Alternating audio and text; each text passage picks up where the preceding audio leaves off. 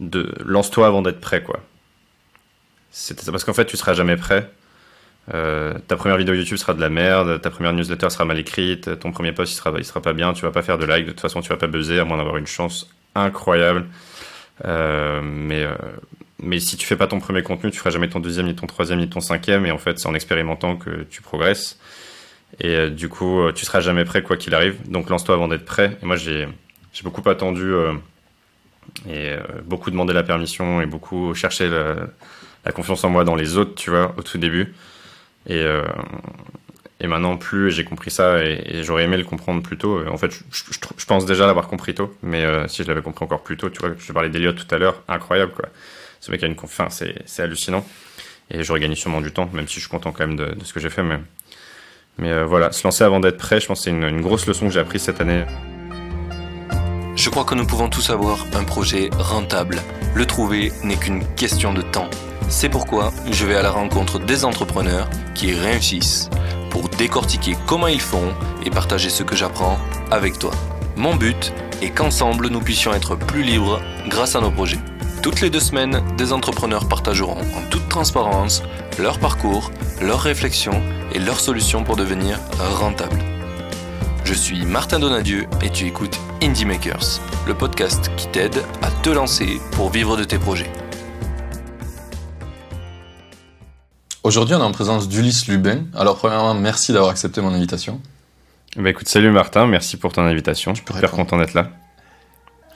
Euh, trop bien. Du coup, Ulysse, tu devais résumer ton parcours en 2-3 minutes. Comment tu te présenterais? Alors, euh, je... au début, je pense que j'ai eu un parcours un peu classique. Tu vois, après mon bac, je suis allé en prépa, j'ai fait maths sup, maths spé. Euh, D'ailleurs, en spé, c'est pas très bien passé. J'étais un peu déprimé, je savais pas vraiment ce que je voulais faire et j'ai mis très longtemps avant de trouver. Euh, et parmi, par, par je ne sais quel miracle, j'ai fini par avoir une école. Et je suis parti en école d'ingé pendant trois ans. C'est hyper bien passé pour le coup. Là, c'était vraiment le nouveau départ et j'étais, j'étais, euh, bah, c'était fun en fait. On faisait beaucoup la fête et tout ça. Mais pareil, tu vois, toujours pas de, oui. toujours pas de fuck yes sur euh, qu'est-ce que je vais faire de ma vie. Tu vois, est-ce que je vais être ingénieur ou pas Et euh, vu que je savais pas, alors ce qui est un, truc marrant, c'est que j'avais un, Ouais. je devais choisir une spécialité et je sais pas, j'ai eu un problème de visa. Je vais partir au Canada. Finalement, je suis pas allé. Et du coup, je me suis retrouvé en photonique avancée, enfin des trucs, des, des spécialités dans dans l'optique où je comprenais pas grand chose pourquoi j'étais là. Euh, parce que ça s'est pas fait. Et j'ai fini du coup diplômé ingénieur en photonique. Et pareil même moment je me suis dit mais qu'est-ce que je fais? Je vais pas faire ça de ma vie quoi. Donc c'était un peu le, le hasard des choses qui m'a amené là.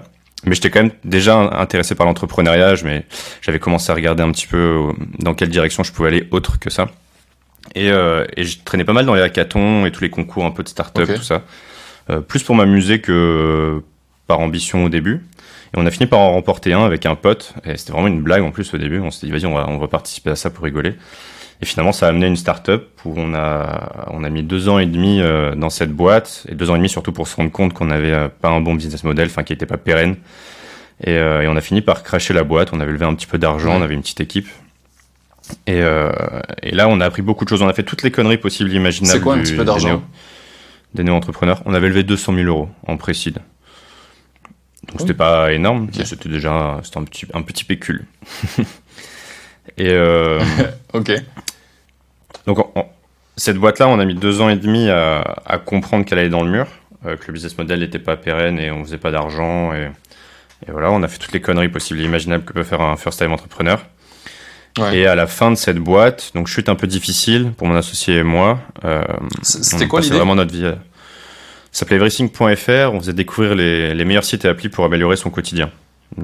L'idée, c'est que tout le monde connaît les grosses apps, tu vois, euh, Facebook, Uber, euh, Tinder, Ouais. peu importe, euh, TripAdvisor ou autre. Et nous, on allait chercher les, les petites apps qui se lançaient, qui étaient moins connues. On les testait. Et on agrégeait aussi tous leurs avis, euh, tu vois, de Google Play Store, App Store, Facebook et autres. Et on générait une note de confiance. On rédigé des petits articles et tout ça. Et on voulait faire une sorte de TripAdvisor des services numériques. Ok. ouais. Euh, et donc typiquement le problème de cette boîte, c'est que euh, on, on voulait pas faire de B2B, on trouvait ça pas sexy, ça nous saoulait, et puis on n'avait pas envie de le faire. Donc on voulait référencer que des boîtes B2C, donc que des apps euh, que tu vois qu'on ouais. utilise dans la vie de tous les ouais, c'est ça qu'on utilise dans la vie de tous les jours. Et du coup les, les notre business model était basé sur de l'affiliation. On avait testé de l'abonnement, ça marchait pas trop. Et donc on faisait de l'affiliation sur des paniers qui de base étaient petits, parce que c'est du B2C. Et nous, on prenait une petite commission d'un petit panier. Il fallait qu'on fasse un nombre de redirections faramineuses pour faire vivre une équipe, tu vois. Et, oui, donc surtout, tu as, besoin de beaucoup de personnes finalement, parce que si tu veux avoir beaucoup de choix ah pour les gens. Ok. C'est ça. Mais on avait, tu vois, on avait, je sais pas, une, peut-être 400 boîtes référencées sur notre site, donc ça, on avait des deals et tout ça. C'est vraiment, on n'arrivait pas à faire venir suffisamment de gens sur la plateforme. Euh, D'ailleurs, ce qui est marrant, c'est qu'après, quand on a arrêté la boîte, il y a eu de plus en plus de gens parce qu'on avait construit un système un peu SEO et euh, qui ont fini par arriver sur la plateforme une fois que nous, on, on, on l'avait laissé un peu tomber. enfin bref, du coup, on, voilà, on, plante le, truc, on, on, dépose les statuts et là, on se retrouve avec plus rien à faire euh, du jour au lendemain. Et moi, je décide de, de, partir en voyage, en fait, en Amérique latine, pendant deux mois en sac à dos. C'était mon premier. J'avais déjà un peu le goût du voyage, mais je n'étais jamais vraiment parti longtemps seul comme ça. Euh, Et l'idée, c'était. Euh, je, je m'étais dit qu'en allant là-bas, pendant les longues heures de collectivo dans le fin fond du Pérou, j'aurais le temps de réfléchir un peu à ma vie. Et c'est un peu ce qui s'est passé. Euh, quand j'étais dans, dans, ces longs bus là pour aller vers le Machu Picchu. Machu Picchu, ça se mérite. Hein. Soit tu, tu à Cusco, t'as un train, tu prends le train, t'arrives direct. Soit tu décides d'y aller avec les petits vannes qui passent dans les dans les rivières, dans les montagnes. Tu fais 7 heures de collectivo, puis après t'enchaînes avec une randonnée de 1 heure et demie pour arriver jusque là-bas. Mais après, tu l'as mérité. Et ça donne le, du temps pour réfléchir à, à, ce que tu veux faire ensuite. Euh, bon bref, pour l'anecdote. Mais euh, et du coup, ouais, dans, dans ces dans ces petits bus, j'avais rédigé trois notes. La première, c'était toutes les bêtises que j'avais fait dans ma vie d'entrepreneur que je voulais plus refaire. La seconde, c'était euh, tous les métiers qui me faisaient kiffer. Il n'y avait pas marqué ingénieur en photonique, il y avait plutôt des trucs type bah, journaliste, astronaute, voix off, je sais pas, animateur radio ou des trucs comme ça. Euh, explorateur, détective privé, je sais pas, j'avais marqué tout un tas de, trucs euh, saugrenus. Et euh, la troisième note s'appelait euh, expérience YouTube et dessus il y avait euh, une soixantaine d'idées de d'expériences à vivre et à documenter. Donc des choses hyper variées, tu vois, des trucs à apprendre ou des voyages à faire ou des concepts à explorer, et tester et voir. Je sais pas pourquoi ça m'était venu comme ça. Et après ce voyage-là, je suis rentré en France et pareil, je savais toujours pas quoi faire, je suis toujours perdu dans ma vie. Euh. Et, euh, et j'ai décidé, de, pour commencer par la première note, en fait, donc de faire euh, là, toutes les erreurs que j'avais fait dans ma première boîte et de d'écrire un article pour tourner la page et me dire, ok, je vais pouvoir me projeter dans le futur. Pour ça, il faut que je referme cette page-là. Euh, et donc, j'ai fait un article qui s'appelait On s'est bien planté. Je l'ai publié, je me suis réveillé le lendemain matin et le truc avait explosé sur LinkedIn. Euh, je sais pas, ça a peut-être fait 500 000 vues euh, sur LinkedIn. L'article a été repris par les échos, Madines, tout plein de tout plein de médias. Et du jour au lendemain, je, je, me retrouve euh, seul perdu. Ah, il y a des centaines de personnes qui veulent me parler. Euh, et vu que j'avais rien de mieux à faire, ben, j'ai parlé à tout le monde. Donc j'ai passé, je sais pas, deux semaines au téléphone avec des créneaux de 30 minutes, toutes les 30 minutes. Euh, et parmi ces personnes-là, il y avait des gens qui, euh, qui montaient, qui, qui étaient en, train de lancer leur boîte et qui voulaient avoir, enfin, échanger avec moi sur les bêtises que j'avais fait. Il y avait des gens qui avaient vécu ça et qui voulaient avoir un peu un retour d'expérience. Euh, et Partager leurs leur problèmes avec toi aussi. Ouais, c'est ça, dire bah c'était cool de voir quelqu'un qui en parle publiquement. Et maintenant, ça se fait beaucoup plus de parler de l'échec sur LinkedIn. Euh, ça, commençait en fait à, ce moment-là, mais mais c'était pas encore assez répandu. Euh, et il y avait aussi beaucoup de recruteurs. Je crois que j'ai eu 45, euh, euh, une quarantaine de d'offres de, jobs, tu vois. Okay. du coup, j'ai fait tous les premiers entretiens. Je me suis dit comme ça, je pourrais choisir et, et réfléchir. Et j'avais plus trop de thunes, tu vois, après une première start-up puis un voyage, j'étais en mode un peu à la dèche. Et euh, et il y a une boîte à Paris euh, qui avait l'air trop stylée, avec une équipe trop forte, euh, que des, des gens qui sortaient de Polytechnique, d'HEC. Moi, je sortais d'une petite école d'ingé. Je me suis dit, ouais, j'ai la chance d'aller dans une, dans, une, dans une équipe comme ça. Ils étaient pris au Y Combinator et tout ça. Et je me suis dit, bah, tiens, ça peut être stylé d'aller vivre la phase de, de, scaling que moi, j'ai pas connue, tu vois, dans ma boîte. Ouais. J'étais toujours intéressé par l'entrepreneuriat.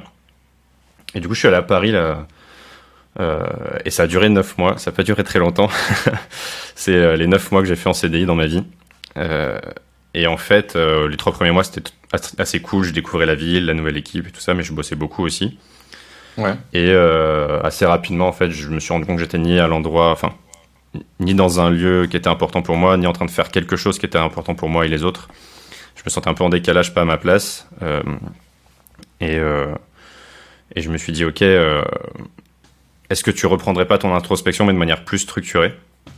Et là, j'ai commencé à vraiment structurer des exercices, écrire un maximum, tout documenter, euh, écrire de plus en plus. J'avais un petit blog sur Medium à l'époque, je commençais à écrire de plus, de plus en plus d'articles, à Ouais. m'intéresser à de plus en plus de choses et tout ça. Et euh, de fil en aiguille, j'ai compris qu'en fait, ma place n'était pas à Paris dans une start-up et qu'il fallait que je me lance, euh, partir explorer. Et, euh, et en fait, la conclusion un peu de toute mon introspection, c'était une phrase. J'avais écrit Je veux explorer de nouvelles idées, de nouvelles disciplines, de nouveaux lieux et partager mes découvertes. Euh, et j'avais même résumé en un mot, j'avais écrit Explore Hacker. Je trouvais ça rigolo. Donc l'idée d'explorer, mais de trouver des petits hacks, tu vois, dans, dans tout ce que tu, Ah ouais, toutes les choses nouvelles que tu, que tu expérimentes. ok. Et, et à partir de ça, je me suis dit, ok, maintenant c'est quoi le lifestyle que je veux vivre? Je me suis dit, bah, je veux voyager, je veux euh, explorer le monde à fond, quoi. Euh, je commence à découvrir un peu les, délires de digital nomade et tout ça, même si je m'identifie pas trop à cette tendance maintenant, mais, mais dans l'esprit, c'était une idée un peu forte chez moi. Et, euh, et j'avais un peu cette grosse équation, tu vois, de ok, je veux explorer de nouvelles idées, de nouvelles disciplines, de nouveaux lieux, je veux partager mes découvertes, je veux pouvoir voyager à temps plein. Euh, faut que j'arrive à créer un business autour de tout ça. Euh, donc comment est-ce que je peux imaginer un projet avec un business qui va venir soutenir ce, ce mode de vie? Et, euh, et c'est là où j'en suis venu à me dire ok je vais partir euh, relever 100 challenges à travers le monde. Je vais documenter tout ce que j'apprends bah, sur YouTube et dans ma newsletter. Et, euh, puis petit à petit je vais essayer de construire un modèle économique autour de ça. Et donc assez rapidement je suis parti de ma boîte et ça le départ s'est bien passé et puis euh, et là ça fait un an ça fait un an et demi que je fais ça. Et j'ai relevé 38 challenges dans 11 pays pour le moment. Euh, Ok. Voilà. Et là, je te parle en direct de Kaş, un petit village au sud de la Turquie, connu pour euh, la plongée. Et je vais faire un challenge sur le, la plongée en apnée. L'idée, ça va être d'atteindre 30 mètres de profondeur en apnée. C'est le challenge du moment. Voilà. Stylé. C'est connu pour la, la plongée en apnée ou la plongée euh, toute, discipline? Je pense que c'est plutôt toute discipline. Je crois que j'ai juste eu un coup de bol. Ça fait très longtemps que je veux faire de la plongée en apnée. J'avais déjà fait un challenge Ouais. tenir 3 minutes en apnée. Et euh, j'avais été initié très rapidement. Enfin, j'avais vu des films et tout sur la plongée en apnée. Je me suis dit, waouh, ça a l'air trop ouf. Et ça, en termes de barrière mentale, mon sujet, c'est comment est-ce que je peux dépasser mes barrières mentales? Ouais, Et ça, je pense que t'as pas plus de barrière mentale que la plongée en apnée, quoi. là, tu, là, tu mets les deux pieds dedans. Et euh, Ah oui, oui. donc, je suis hyper attiré par ça. Et à chaque fois que j'arrive dans un endroit où il y a la mer, je, je tape euh, freediving le nom du spot et, et je prie. Et là, il y a un truc qui est sorti et je me suis dit, trop bien. J'ai appelé le mec, il m'a dit trop chaud et tout. Donc voilà. D'accord. Du coup, tu n'avais pas choisi le lieu pour la plongée, mais c'est bien tombé. Bah, par hasard, on m'en a parlé. J'étais à Istanbul et je demandais un peu aux gens, ouais, il y a des endroits cool à- en Turquie à En voir. Turquie, donc, ils ouais. tous beaucoup parlé de la, la Cappadoce. Là. Bah, encore hier, j'étais à Gorem. Donc, c'est la, la Cappadoce, c'est le, c'est la fameuse image avec toutes les montgolfières en Turquie. que Vous voyez peut-être sur Instagram passer régulièrement. Euh, donc, ce matin encore, il y avait tout. Mais c'est surréaliste, tu te réveilles, tu regardes par la fenêtre et t'as 100 montgolfières au-dessus de la tête avec des mecs qui sont à 20 mètres de ta fenêtre en train de brûler le ballon pour qu'il remonte. Enfin, c'est, c'est assez surréaliste comme, comme scène. Ok, Et, stylé. euh, et beaucoup de gens me parlaient de cash, en fait, disaient c'est un spot hyper sympa, tu peux faire du surf, tu peux faire de la plongée. Je me suis dit, bah, trop bien, ça me, ça me fera des, des challenges, quoi. Ok, c'est euh, c'est au sud ou au nord de la Turquie? Au sud, sur la côte sud. Ok. ouais. Ah, j'étais pas loin quand j'étais à Chypre alors. Ouais, c'est pas très loin. Bah, t'as les îles grecques juste à côté. Ouais, je vois. Ok. Mm. Euh, trop cool. Donc j'ai noté plein de choses hein, pour revenir là-dessus. Euh, une des questions qui revient souvent et que, que j'aime bien poser un peu, c'est euh, qu'est-ce qui t'a fait choisir finalement le cursus que t'as choisi, la prépa maths sup? C'était quoi? C'était un peu le truc par défaut? Tu t'es dit c'est bien de faire ça parce que je suis bon en maths quoi? En fait, moi, je savais même, je savais pas du tout quoi faire de, ma vie, quoi. Je voulais être. En fait, je voulais être astronaute à la base. Il n'y avait pas de cursus d'astronaute. Quand gens me disent tu veux faire quoi de ta Ouais. vie, je dis tous les métiers ont l'air chiants sauf astronaute. Je dis bah je veux être astronaute, mais euh, mais tu fais pas d'études d'astronaute. Puis j'étais pas non plus une tête suffisamment grosse pour faire pour me dire ok je vais commit euh, dès au- aussi jeune dans, dans dans le fait de Ouais. de cacher toutes les causes pour de, cacher- de cocher toutes les cases pardon pour être astronaute. Euh, mais du coup, j'étais un peu intéressé, tu vois, en mode pilote de ligne ou ce genre de truc, pilote d'hélicoptère. Et euh, mais genre, en vrai, j'en savais pas plus, quoi. C'était vraiment voilà. Et puis je- quand j'ai passé mon bac, j'avais mis des écoles un peu au hasard. Euh, Ouais. Je voulais partir faire le tour du monde. Ma mère elle m'a dit passe un diplôme d'abord, après tu feras ce que tu veux. Euh, et j'avais mis des, des, des prépas euh, comme ça. Et puis en fait, euh, ouais, j'étais ok en maths. J'étais même pas excellent, tu vois. J'étais ok. Ok. Euh, mais euh, mais j'étais pris en maths sup et en maths sup, je sais pas pourquoi, je me suis j'ai commencé à comprendre un peu comment l'école fonctionnait. J'ai commencé à avoir des bonnes notes. Euh, j'ai fait premier de ma maths sup et du coup on m'a envoyé en SP étoile. Tu sais, c'est les, en gros tu prends toutes les grosses têtes de la région, tu les fous dans une classe et c'est la guerre du classement. Oh. Euh, et, euh, et, là je me suis pas du tout senti bien. Autant j'étais dans une petite sup de proximité, c'était cool, on rigolait, on travaillait beaucoup, mais on faisait des soirées, tout ça. Quand je suis arrivé là-bas, j'ai changé de ville, je suis arrivé à Marseille en mode ouais, trop cool, je vais me faire des nouveaux potes et tout. J'aurais dit non non, nous on veut aller à l'X, on veut pas, on n'a pas le temps pour être pote avec toi quoi. Et, euh, et du coup, ouais, j'ai, ça c'était grosse déprime. J'ai arrêté la prépa en fait en plein milieu. C'est ça que je te disais sur un malentendu, euh, j'ai eu une école, mais euh, parce qu'en plein milieu, je me suis dit, bah, qu'est-ce que je fais quoi? Je suis en train de bosser, je sais pas pourquoi. Et c'était pas la perspective d'un boulot métro boulot dodo qui allait me motiver, si tu veux. Et euh, donc j'étais, euh, ok, euh, bah, au bout d'un moment, j'ai juste craqué quoi. Je dis, vas-y, ça me saoule toutes ces cols, tous ces cours, tous ces, tous ces, ces maths, physique, chimie, 8 heures par jour, mais pourquoi faire quoi? Donc j'ai arrêté et je me suis fait, ouais, je me suis fait tirer les, la peau des fesses par ma mère qui m'a quand même euh, botté le cul pour aller euh, pour aller à, un concours parce que j'avais loupé le premier. je suis pas allé en mode. En fait, j'avais perdu toute confiance en moi. Ouais. J'étais ok. Ça, euh, ça, détruit plein de gens la prépa. Hein. C'est bien dans un sens, mais il y en a d'autres qui sont beaucoup qui prennent cher quoi. Ouais, bah c'est. Je, je sais pas trop comment l'analyser aujourd'hui, mais tu vois, en maths sup, j'avais vraiment confiance en moi. Je disais, ok, bah, je suis fort à l'école en fait et tout. Euh, je vais pouvoir devenir ingénieur. Je sais pas trop quoi, mais ça va être cool. Et il paraît que les écoles, c'est marrant et tout ça. Et en fait, dès que je suis arrivé en SP, euh, bah, je suis passé déjà de premier à plus ou moins dernier dans la hiérarchie. J'aurais été tous bien meilleurs que moi. Euh, je m'étais complètement emballé en allant dans cette prépa. Et, et ouais, perte de confiance en toi, en fait. Tu passes de premier à dernier, tu travailles beaucoup, tu sais pas pourquoi. Il y a un moment donné où j'ai quitté la prépa peut-être plusieurs mois avant. Du coup, je n'ai pas passé la, période où tu révisais à fond et tout. Donc, je suis arrivé, je dis, bah, premier concours, ça sert à rien que j'y aille. Je vais pas aller passer les concours de Polytechnique, je vais juste me faire rouler dessus, quoi. Euh, bon, et finalement, j'ai fait les mines, euh, mines télécom et j'ai été pris dans une école euh, par grand hasard. En fait, la, petite histoire, très rapide, c'est que tu avais donc les concours écrits. J'ai passé la barre à ras les pâquerettes. Et après, il y avait il y avait les oraux.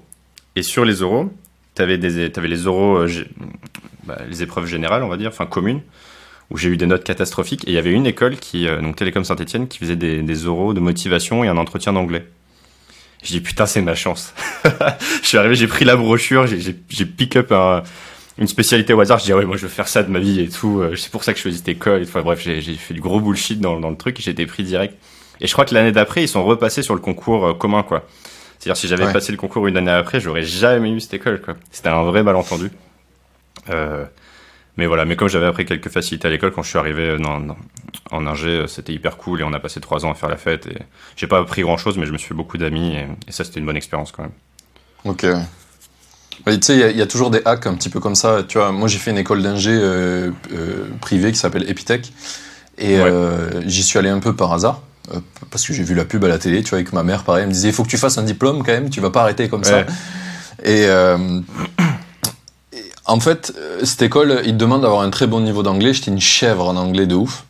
Et donc j'y suis rentré et euh, le premier jour ou le troisième jour, je crois, ils nous mettent euh, genre ah ben tous les cours seront en anglais maintenant, pas prévu au programme. Ouais, genre genre sans prévenir. Donc du coup d'un coup je pars de ok je peux m'en sortir, je peux rien faire du tout. Genre je comprenais pas les consignes et tout, j'étais en PLS total je finis par m'en sortir et à la troisième année, il faut aller à l'étranger et pour ça, il faut le TOEIC et il faut 750 euh, au TOEIC pour partir à l'étranger. Ah. Et, mais sauf que moi, de la première à la troisième année, j'avais 300 au TOEIC, tu vois, j'ai pas bougé. C'était 300. Au bout de 30 minutes, je comprenais plus rien, c'était beaucoup trop d'anglais pour moi, j'étais perdu la concentration, bref, j'y arrivais pas. Et en fait, j'ai triché à cet examen et euh, je l'ai dit déjà plein de fois, donc c'est pas nouveau. Euh, là où il fallait avoir 750, j'ai j'ai envoyé quelqu'un d'autre à ma place. Incroyable. Et, euh, et, du coup, j'ai eu cet examen, 750, tout pile. C'était une meuf, euh, je la remercierai euh, toute ma vie, tellement elle était trop cool. Et elle m'a fait juste les points qu'il fallait, le minimum. J'ai pu aller à l'étranger parce que je savais que là-bas, j'allais apprendre l'anglais, tu vois, et que j'allais m'en sortir. Et c'est ce qui s'est passé. Maintenant, je parle très bien anglais. Euh, je, je l'utilise au travail. Enfin, c'est game changer, tu vois. Mais l'école, hmm. pour apprendre l'anglais, c'était pas mon truc. Et tout ça pour dire ah que c'est c'est pas toujours les chemins normaux qui font que tu arrives au, au truc qui va bien, tu vois. Parce que maintenant, je le repasse, je l'aurai le TOEIC, je le TOEIC maintenant, tu vois. Mais mm. le truc, c'est que comment l'enseigner, ça, ça marchait pas pour moi. du coup, je me suis arrangé. c'est clair. Bah, j'ai un peu la même histoire avec l'espagnol. C'est, euh, moi, j'ai fait 8 ans, je sais pas, peut-être 8 ans d'espagnol. Je suis allé au bac, j'ai pris 8, quoi. J'étais nul, je savais pas, j'avais 3 mots, quoi. Et, euh, et, quand je suis parti, du coup, dans, dans, mon voyage un peu introspectif en Amérique latine, je savais dire, bah, hola, euh, yo soy Ulysse et una cerveza hola, ¿qué tal? ouais. C'est ça, ouais. Et, euh, et en fait, là-bas, bah, je suis arrivé solo, je voulais rencontrer des gens et tout ça, donc direct, je suis allé me faire pote avec des Chiliens. Les mecs m'ont embarqué dans leur groupe de potes et j'ai passé deux mois avec eux. Et en fait, ça change tout. Et au bout de deux mois, je pouvais tenir une conversation largement en espagnol. Euh, Et ça montre à quel point, tu vois, deux mois versus euh, huit ans. moi, je trouve ça hallucinant, en fait. À quel point on, on, retient pas. Et, et euh, bah, d'ailleurs, c'est un, un, sujet sur lequel je me suis beaucoup intéressé, apprendre à apprendre. Euh, ouais. bah, dans tous les premiers challenges, le, le premier, déjà, c'était de mémoriser 1000 décimales de pi, donc c'est comment fonctionne la mémoire. Et, enfin, c'est ça le sujet de fond qui m'intéressait. Et, et, plus je plongeais là-dedans, de challenge en challenge, plus je m'intéressais à, à ce, cette science de l'apprentissage et plus j'hallucine en fait sur comment est-ce que nous on, on nous a proposé d'apprendre à l'école quoi. C'est un cours un cours magistral où t'es passif, c'est la pire manière d'enseigner. Tu peux pas faire pire. Et c'est euh, 80% de l'école. Mais tu peux pas faire pire ouais. en fait pour transmettre de la connaissance. Et euh, enfin bref, pour en non, parler. Non, mais... C'est un sujet non, qui m'énerve. Alors tu prêches un convaincu et je pense que tous les gens que j'ai eu dans le podcast ou presque ont le même avis parce que quand tu es entrepreneur en fait il faut tout apprendre tout seul, il n'y a pas d'école où les seuls trucs qui essayent de t'apprendre euh, c'est genre il y a la prépa HEC euh, entrepreneur que j'ai ouais. eu Théo Lyon qui fait, il m'a dit je vais la quitter parce que je comprends pas qu'est-ce que ça fait, euh, je, quel est le but. il, il m'a dit j'ai un peu entrepris et du coup je suis beaucoup trop avancé. Enfin genre ouais, il avait euh, ça, ça a aucun sens. Tu te dis, j'ai un peu entrepris, je suis trop avancé du coup pour la prépa. Genre, ça te prépare ah ouais. à quoi la prépa aux trois premiers jours? Ouais, C'est clair. C'est délirant. Pour ça, là, moi, j'avais fait un. Quand j'avais euh, lancé Everything, enfin, ma première startup, ouais. j'avais fait un, le diplôme de l'étudiant entrepreneur. C'est une douille pour gratter un an de plus avec le statut étudiant. Okay. Et euh, du coup, j'avais quand même. Bon, j'avais des cours, je suis jamais allé, mais j'avais des, des euros à présenter, enfin, une synthèse à la fin. Ça, je l'ai fait. Euh, et c'était c'était trop drôle en fait. On, pff, je, je, sais pas pourquoi, mais on, on, pitchait bien, tu vois. On était fort euh, dans ouais. les concours de start-up. Alors on était nul, on faisait pas, on faisait pas de cash, mais on, on était fort en, en, pitch. Et, euh, et j'ai pris, je crois que j'ai majoré le truc, j'ai pris 19. Et, euh, et en fait notre boîte valait pas, elle valait rien, tu vois. Alors que les gens disaient ouais ils savent trop, ils sont trop forts en entrepreneuriat et tout. C'était ridicule ouf. complet quoi. Ouais, c'était vraiment juste de la façade. Euh, et ça montrait le décalage. Et euh, d'ailleurs, les gens, enfin, on, on, avait des, les gens qui nous évaluaient, c'était des académiques, c'était même pas des entrepreneurs. Il y avait quelques entrepreneurs, mais il y avait beaucoup d'académiques qui faisaient de la recherche en entrepreneuriat. Tu vois. Oui, oui, c'est euh, exactement euh... le même problème de quand tu fais les startup week-ends, etc., les gens qui t'évaluent, ils sont plus dans l'opérationnel euh, tant que ça. Euh, et en, moi, je me suis rendu compte, tu vois, dans les premiers startup week-ends, j'ai fait des trucs de ouf. J'ai essayé d'inventer un vrai produit avec un marché en faisant une étude. Et tu vois, en ayant vraiment fait les bonnes cases pour que ça fonctionne. Et on nous a dit, euh, ça vaut, ça vaut peanut votre truc, à, d'un startup week-end. Du coup, on était ultra découragés, on a tout laissé tomber, etc. Et on a fait plusieurs startup week-ends et le seul qu'on a gagné, c'est en faisant du vent. On a fait une belle présentation. Et là, euh, on a gagné. Et là, je me suis dit, ok, en fait, du coup, ça a rien à voir avec ce qu'on veut faire, donc on va arrêter de faire les startup week-ends, c'est cool, ça, ça, nous apprend plein de choses, on a construit des amitiés, des équipes, machin, mais après, ça c'est pas l'objectif que tu veux faire, ça va pas t'aider. Et, mmh. euh, et, je crois que les écoles d'entrepreneuriat, c'est un peu la même chose. Ça peut t'éveiller un petit peu quand t'as aucune notion de ça. Quand t'es très très loin, ça peut un peu t'aiguiller vaguement. Mais si t'as commencé à faire des trucs, c'est une erreur d'y aller. Ouais, non, mais c'est clair. C'est en fait, je pense que c'est bien pour éveiller la curiosité à l'entrepreneuriat si juste tu tu connais pas trop le délire, quoi. Ouais. Mais euh, mais une fois que t'as dans ta tête c'est prêt, euh, tu veux y aller, euh, c'est. Enfin. Oui, ouais, en fait, mais, mais je pense. Je pense qu'on souffre du même problème, toi et moi, comme plein de gens. C'est qu'en fait, on n'a pas, on est, notre société n'est pas conçue pour nous donner confiance dans le fait de faire des projets. Donc, du coup, on n'a pas mmh. confiance en nous. Et du coup, on veut aller se rassurer en se disant, je vais me faire juger par quelqu'un qui va me dire, ouais, ton projet va marcher.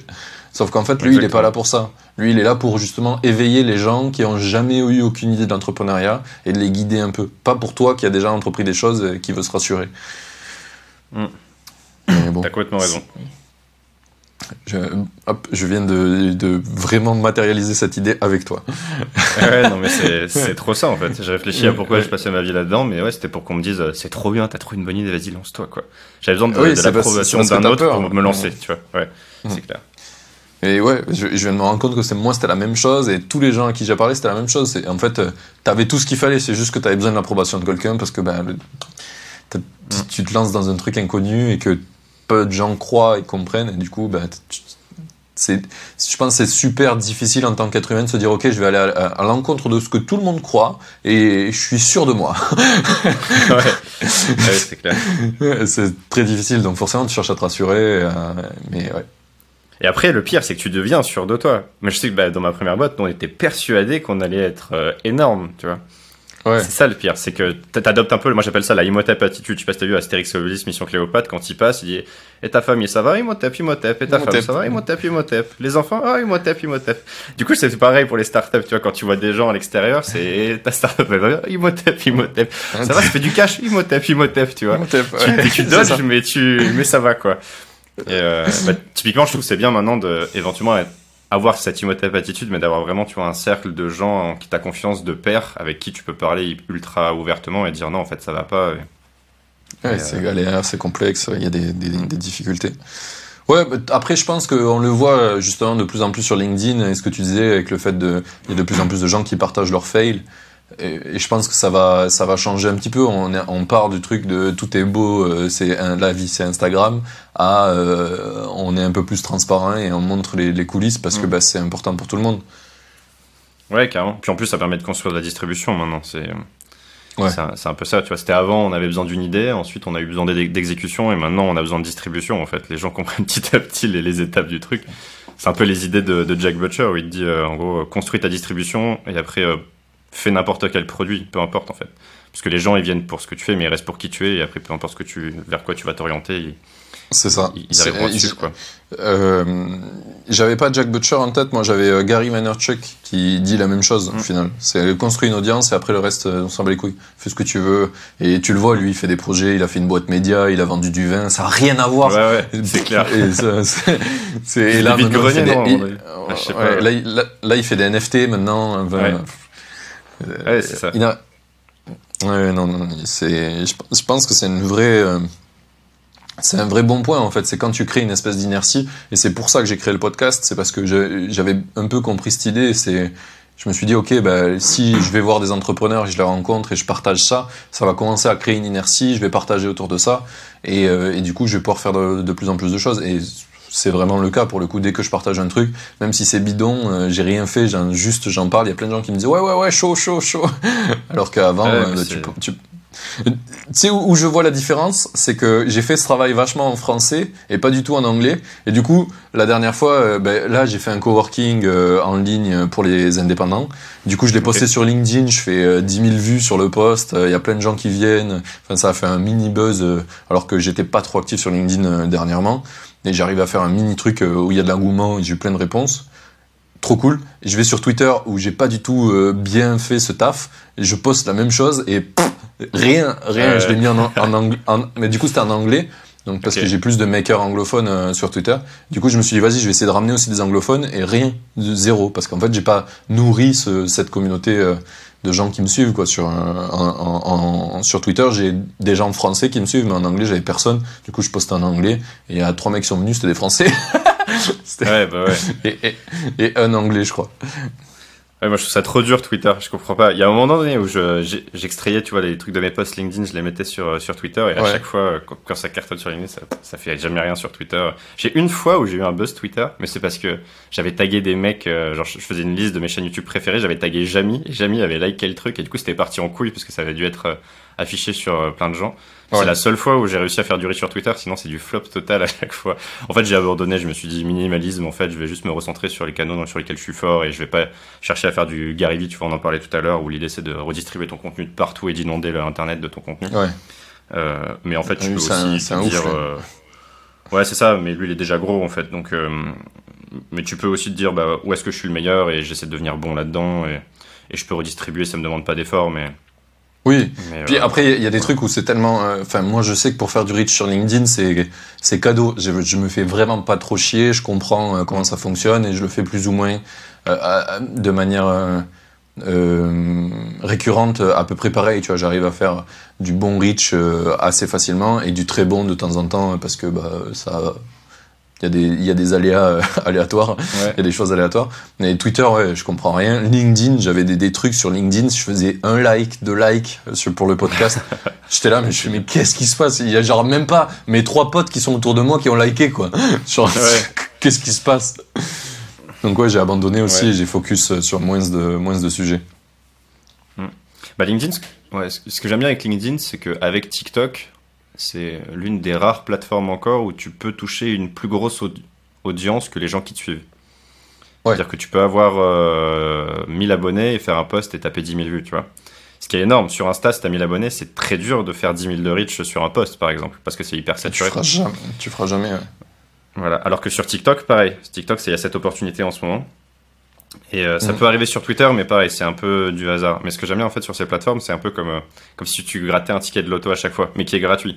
Donc tu prends ton ticket de loto, tu, gratuitement, hop, tu le grattes et tu vois si ça part ou si ça part pas. Et parfois, ça peut partir très très loin sur, sur TikTok, sur LinkedIn. Euh, c'est assez hallucinant. TikTok, j'aimerais bien essayer parce que c'est vraiment. T'as l'impression que c'est un moteur qui a de la nitro tout le temps.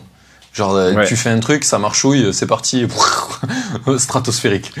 C'est ça. Euh, c'est assez ouf. Donc, euh, j'aimerais bien essayer, mais mm. pour le coup, tu sais, quand tu, quand tu fais un truc que personne ne fait, ou en tout cas que peu de gens font, que tu connais, tu sais pas trop par où tu sais, qu'est-ce qui pourrait intéresser les gens finalement. Tu sais, tout le monde se pose ça mm. sur LinkedIn, etc. Mais ça devient de plus en plus évident sur LinkedIn parce qu'il y a plein de gens qui le font, plein de gens qui en parlent. Et du coup, ben, ça devient un peu plus entendable les méthodes que tu vas employer. Mais sur euh, TikTok, pour le coup, c'est assez pauvre encore. Ou en tout cas, ils en parlent peut-être que sur TikTok.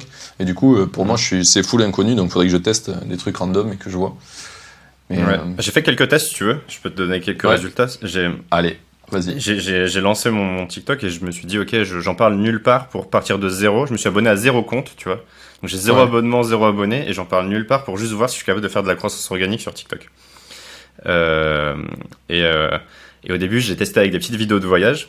Donc je pense que je me suis fait hook au début par TikTok. Je sais pas pourquoi, mais je sens qu'il m'a douillé pour que je reste. J'ai publié une vidéo de.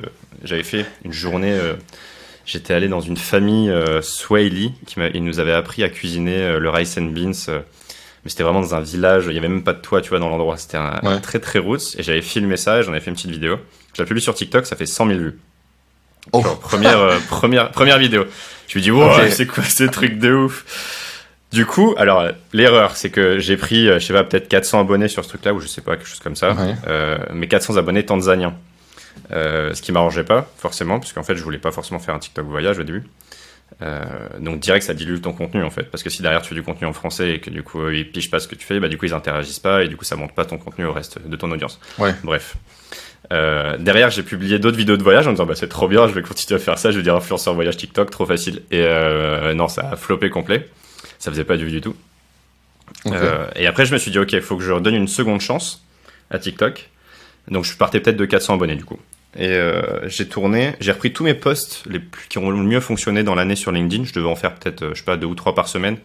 Donc, j'avais bien 100, 150 posts à tester. J'en ai pris 50, les 50 qui avaient le mieux fonctionné.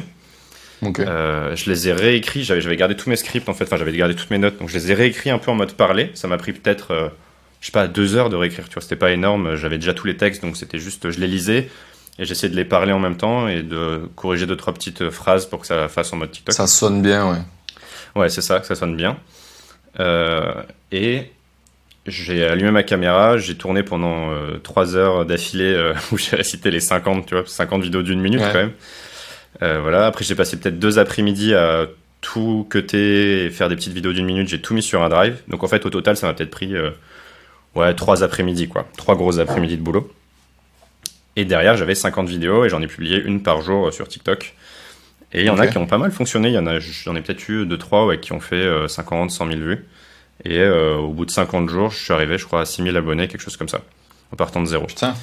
Donc, euh, alors c'est, c'est pas, je pense que ça aurait pu être, j'ai pas eu de buzz énorme, tu vois, sur ces vidéos-là. Mais c'est quand bah même pas si mal, tu vois. Je me suis dit, si j'avais continué comme ça pendant. Si je refaisais tous les, tous les deux mois, je refais euh, trois après-midi de création de contenu et je continue euh, pendant un an, en fait, bah déjà tu crées une communauté, en fait. C'est déjà énorme, quoi. Euh... Bah, clairement, clairement, tu pars de 0 à 6000. C'est, en plus, c'est du contenu que tu as repris, que tu avais déjà. Donc, tu même pas besoin d'avoir un gros effort créatif. Tu as fait de la réadaptation. Tu même pas essayé de mm. prendre trop les codes de TikTok en partant de zéro, quoi. Tu as réadapté. Donc ouais, mm. c'est, ça vaut largement le coup.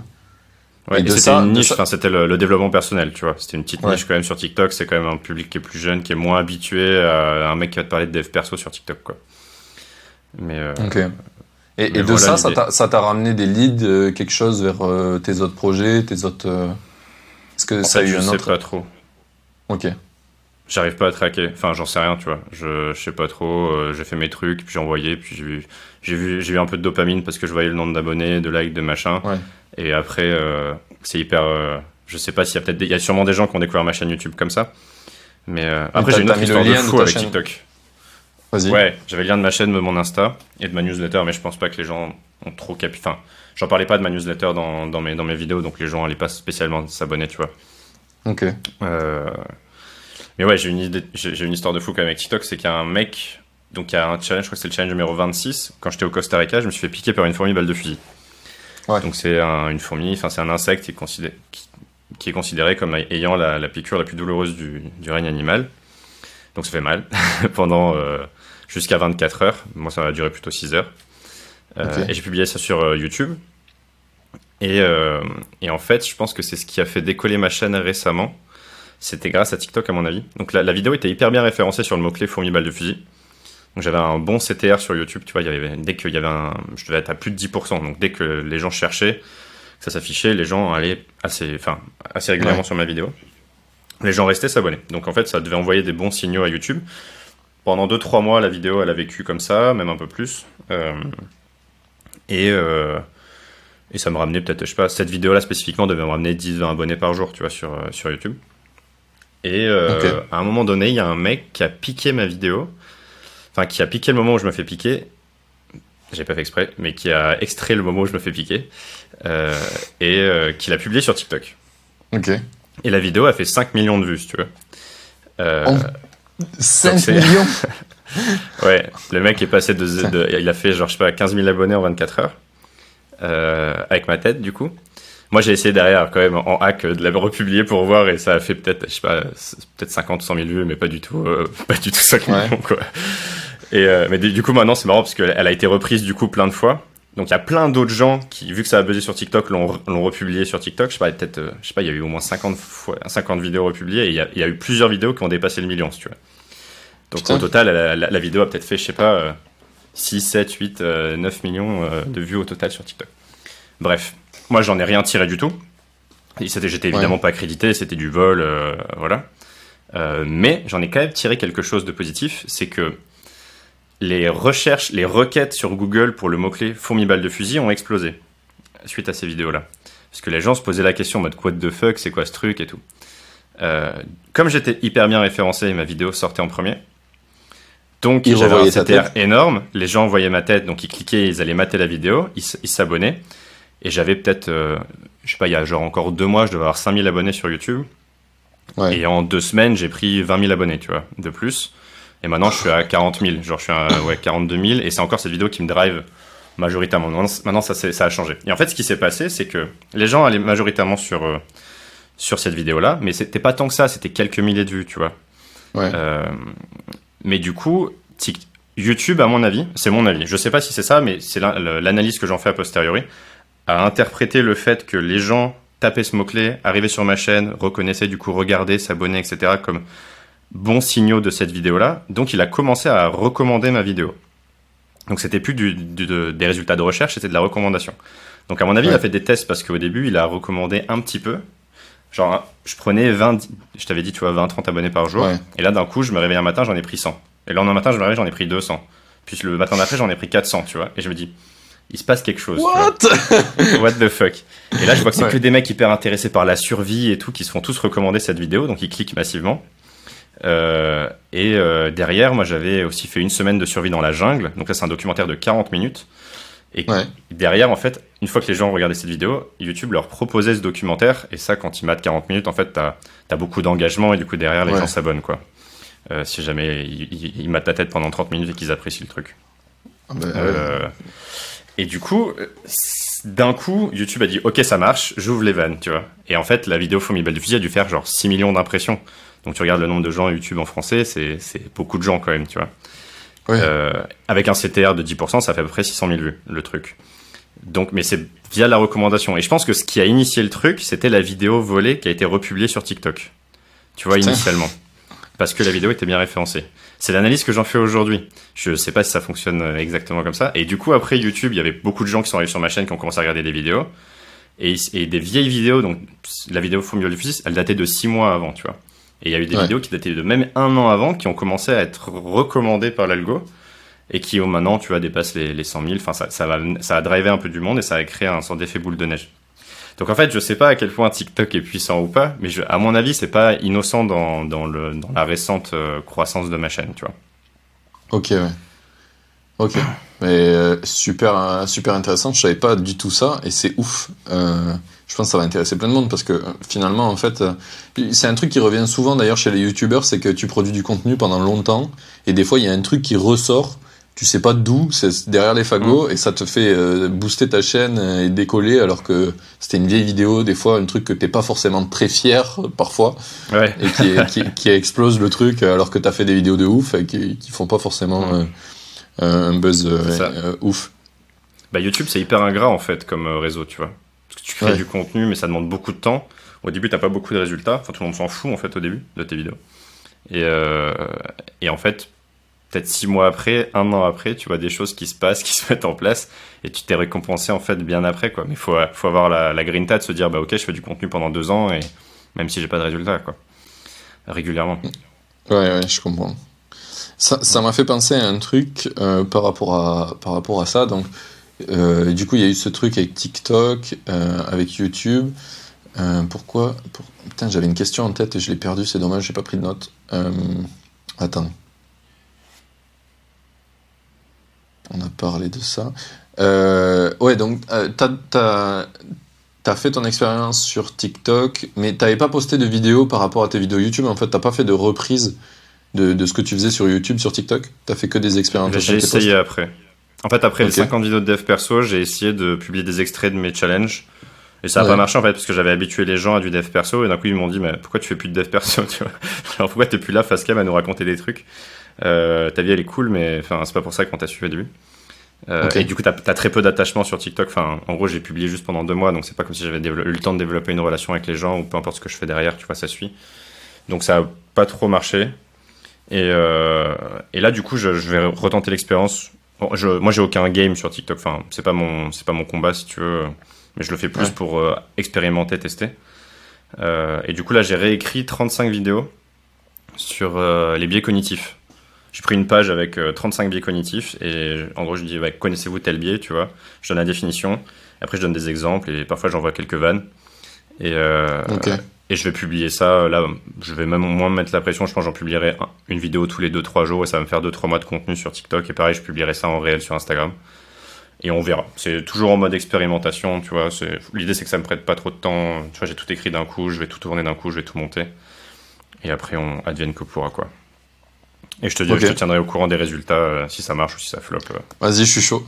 Je suis chaud. Euh, ça y est, ça m'est revenu ce que je voulais te poser parce que j'ai inventé une question entre temps, une autre qui m'intéressait. Mais le premier point que je me disais, c'est donc du coup sur les 5 millions de vues potentiellement sur TikTok, il y a que du français ou il y a de l'anglais aussi Tu penses? Tous les commentaires étaient en français, donc je pense que ça a été recommandé principalement des francophones, quoi. Putain, c'est ouf, 5 millions de vues en français sur TikTok. Ça scrolle, euh, ça scrolle pas mal sur TikTok, les gens. Ouais, c'est chaud. Hein. c'est vrai, quand tu penses, je sais pas combien il y, a de gens qui ont téléchargé TikTok en France, mais il y a beaucoup de gens qui ont vu ma gueule en tout cas, mais, mais qui savent pas que c'est moi. Et ça, c'est. Ça, c'est Peut-être que c'est une aubaine en fait, finalement. C'est peut-être pas plus mal. Je sais pas. ça, se peut, ça se peut. Putain, euh, je, suis choqué en vrai que ça peut se faire autant euh, sur du contenu localisé. Parce que sur TikTok, je sais qu'il y a des mecs, genre le mec numéro 1 là, sur TikTok, quand il s'appelle oui, je, je, vois très bien. Mais Kale, Kale quelque chose, non? Ouais, je me souviens plus exactement son nom. Ouais, Mais et- oui, Il, il fait des vidéos où il parle pas. Et du coup, grâce à ça, Mm. c'est un des trucs qui a fait que son contenu il a explosé encore plus parce que du coup, euh, ça, toutes les langues du monde comprennent les signes, euh, genre avec les exemples à con, quoi. Ouais, complètement.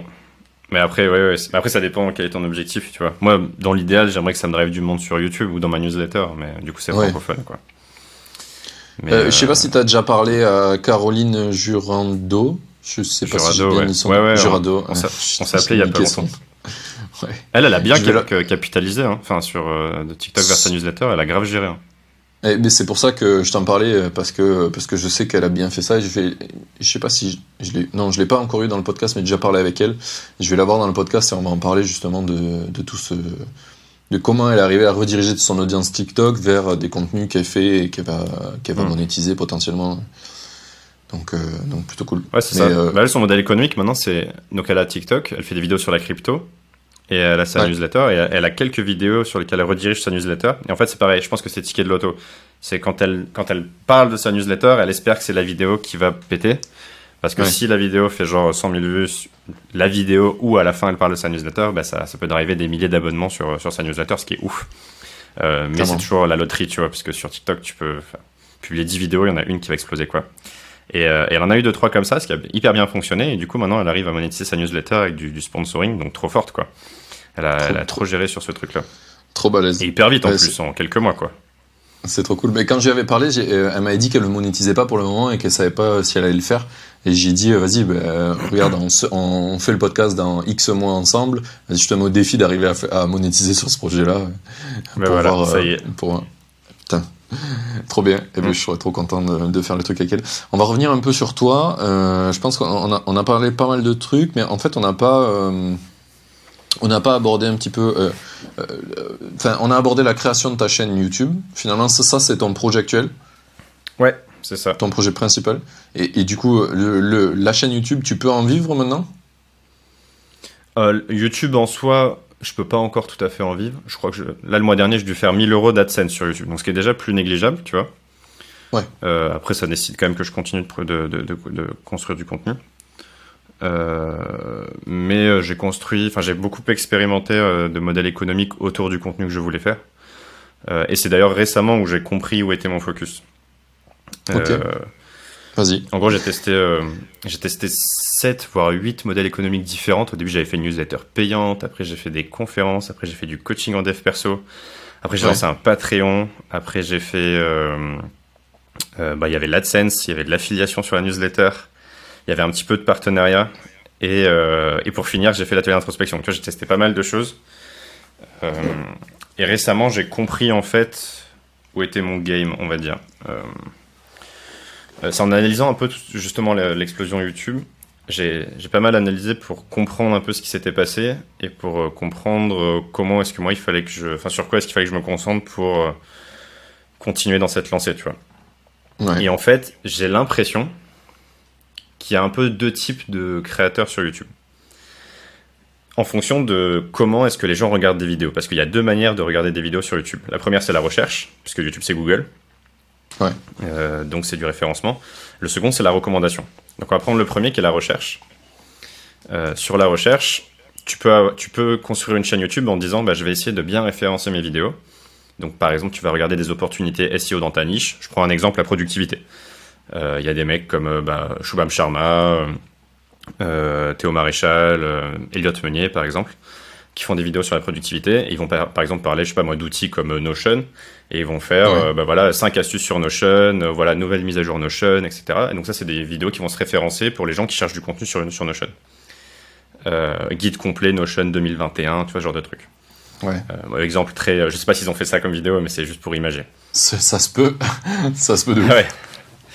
Euh, mais du coup, opportunité de référencement. Et derrière, l'idée, c'est pas tant de fédérer une communauté derrière leur, co- leur contenu que d'amener les gens dans leur pipe de newsletter. Enfin, leur dire, OK, bah, si tu veux euh, Ouais. choper ma formation gratuite en Notion, in- inscris-toi là, tu vois. Ou sur Obsidian, ou peu importe. Et euh, derrière, les gens arrivent dans leur séquence mail, et derrière, ils leur vendent une vidéo. Euh, un truc qui marche très bien, c'est tu réponds Ouais. partiellement à une question posée. Donc, tu, tu fais une vidéo en posant une question. Comment faire tel truc, tu vois t'apportes une partie de la réponse et après tu dans ta formation payante tu amènes le, le reste de ta le reste de ta réponse C'est un modèle qui marche hyper bien. Généralement, c'est pas des énormes communautés, tu vois, il n'y a pas des gens qui ont des millions d'abonnés, enfin, il y en a peu, surtout pas en France, il n'y en, a pas, y en a pas trop, qui ont des communautés énormes sur ce modèle-là. Peut-être que le meilleur, ça doit être Marketing Mania, tu vois, euh, sur ce modèle-là. Euh, et encore maintenant, il fait du contenu un peu plus grand public maintenant. oui, parce que il a, il a créé un SaaS maintenant aussi. Donc je pense que ça, sa force de monétisation, énorme en fait.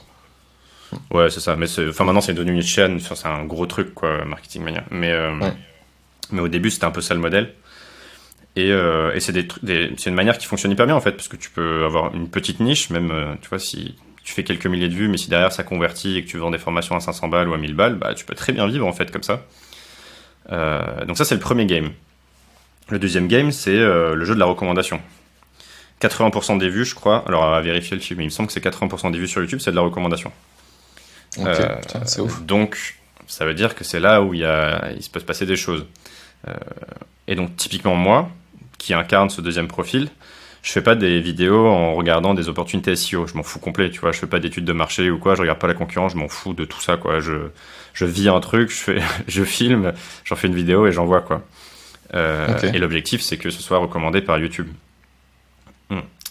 Et donc ça, c'est pas tout à fait les mêmes modèles économiques parce que si à chacune de tes vidéos tu dis aux gens d'acheter ta formation ou d'aller dans tes mails ou d'aller sur ton site ou d'aller lire ton, ton article de blog, eh ben tu fais sortir les gens de YouTube et donc YouTube a pas intérêt à te recommander si tu veux.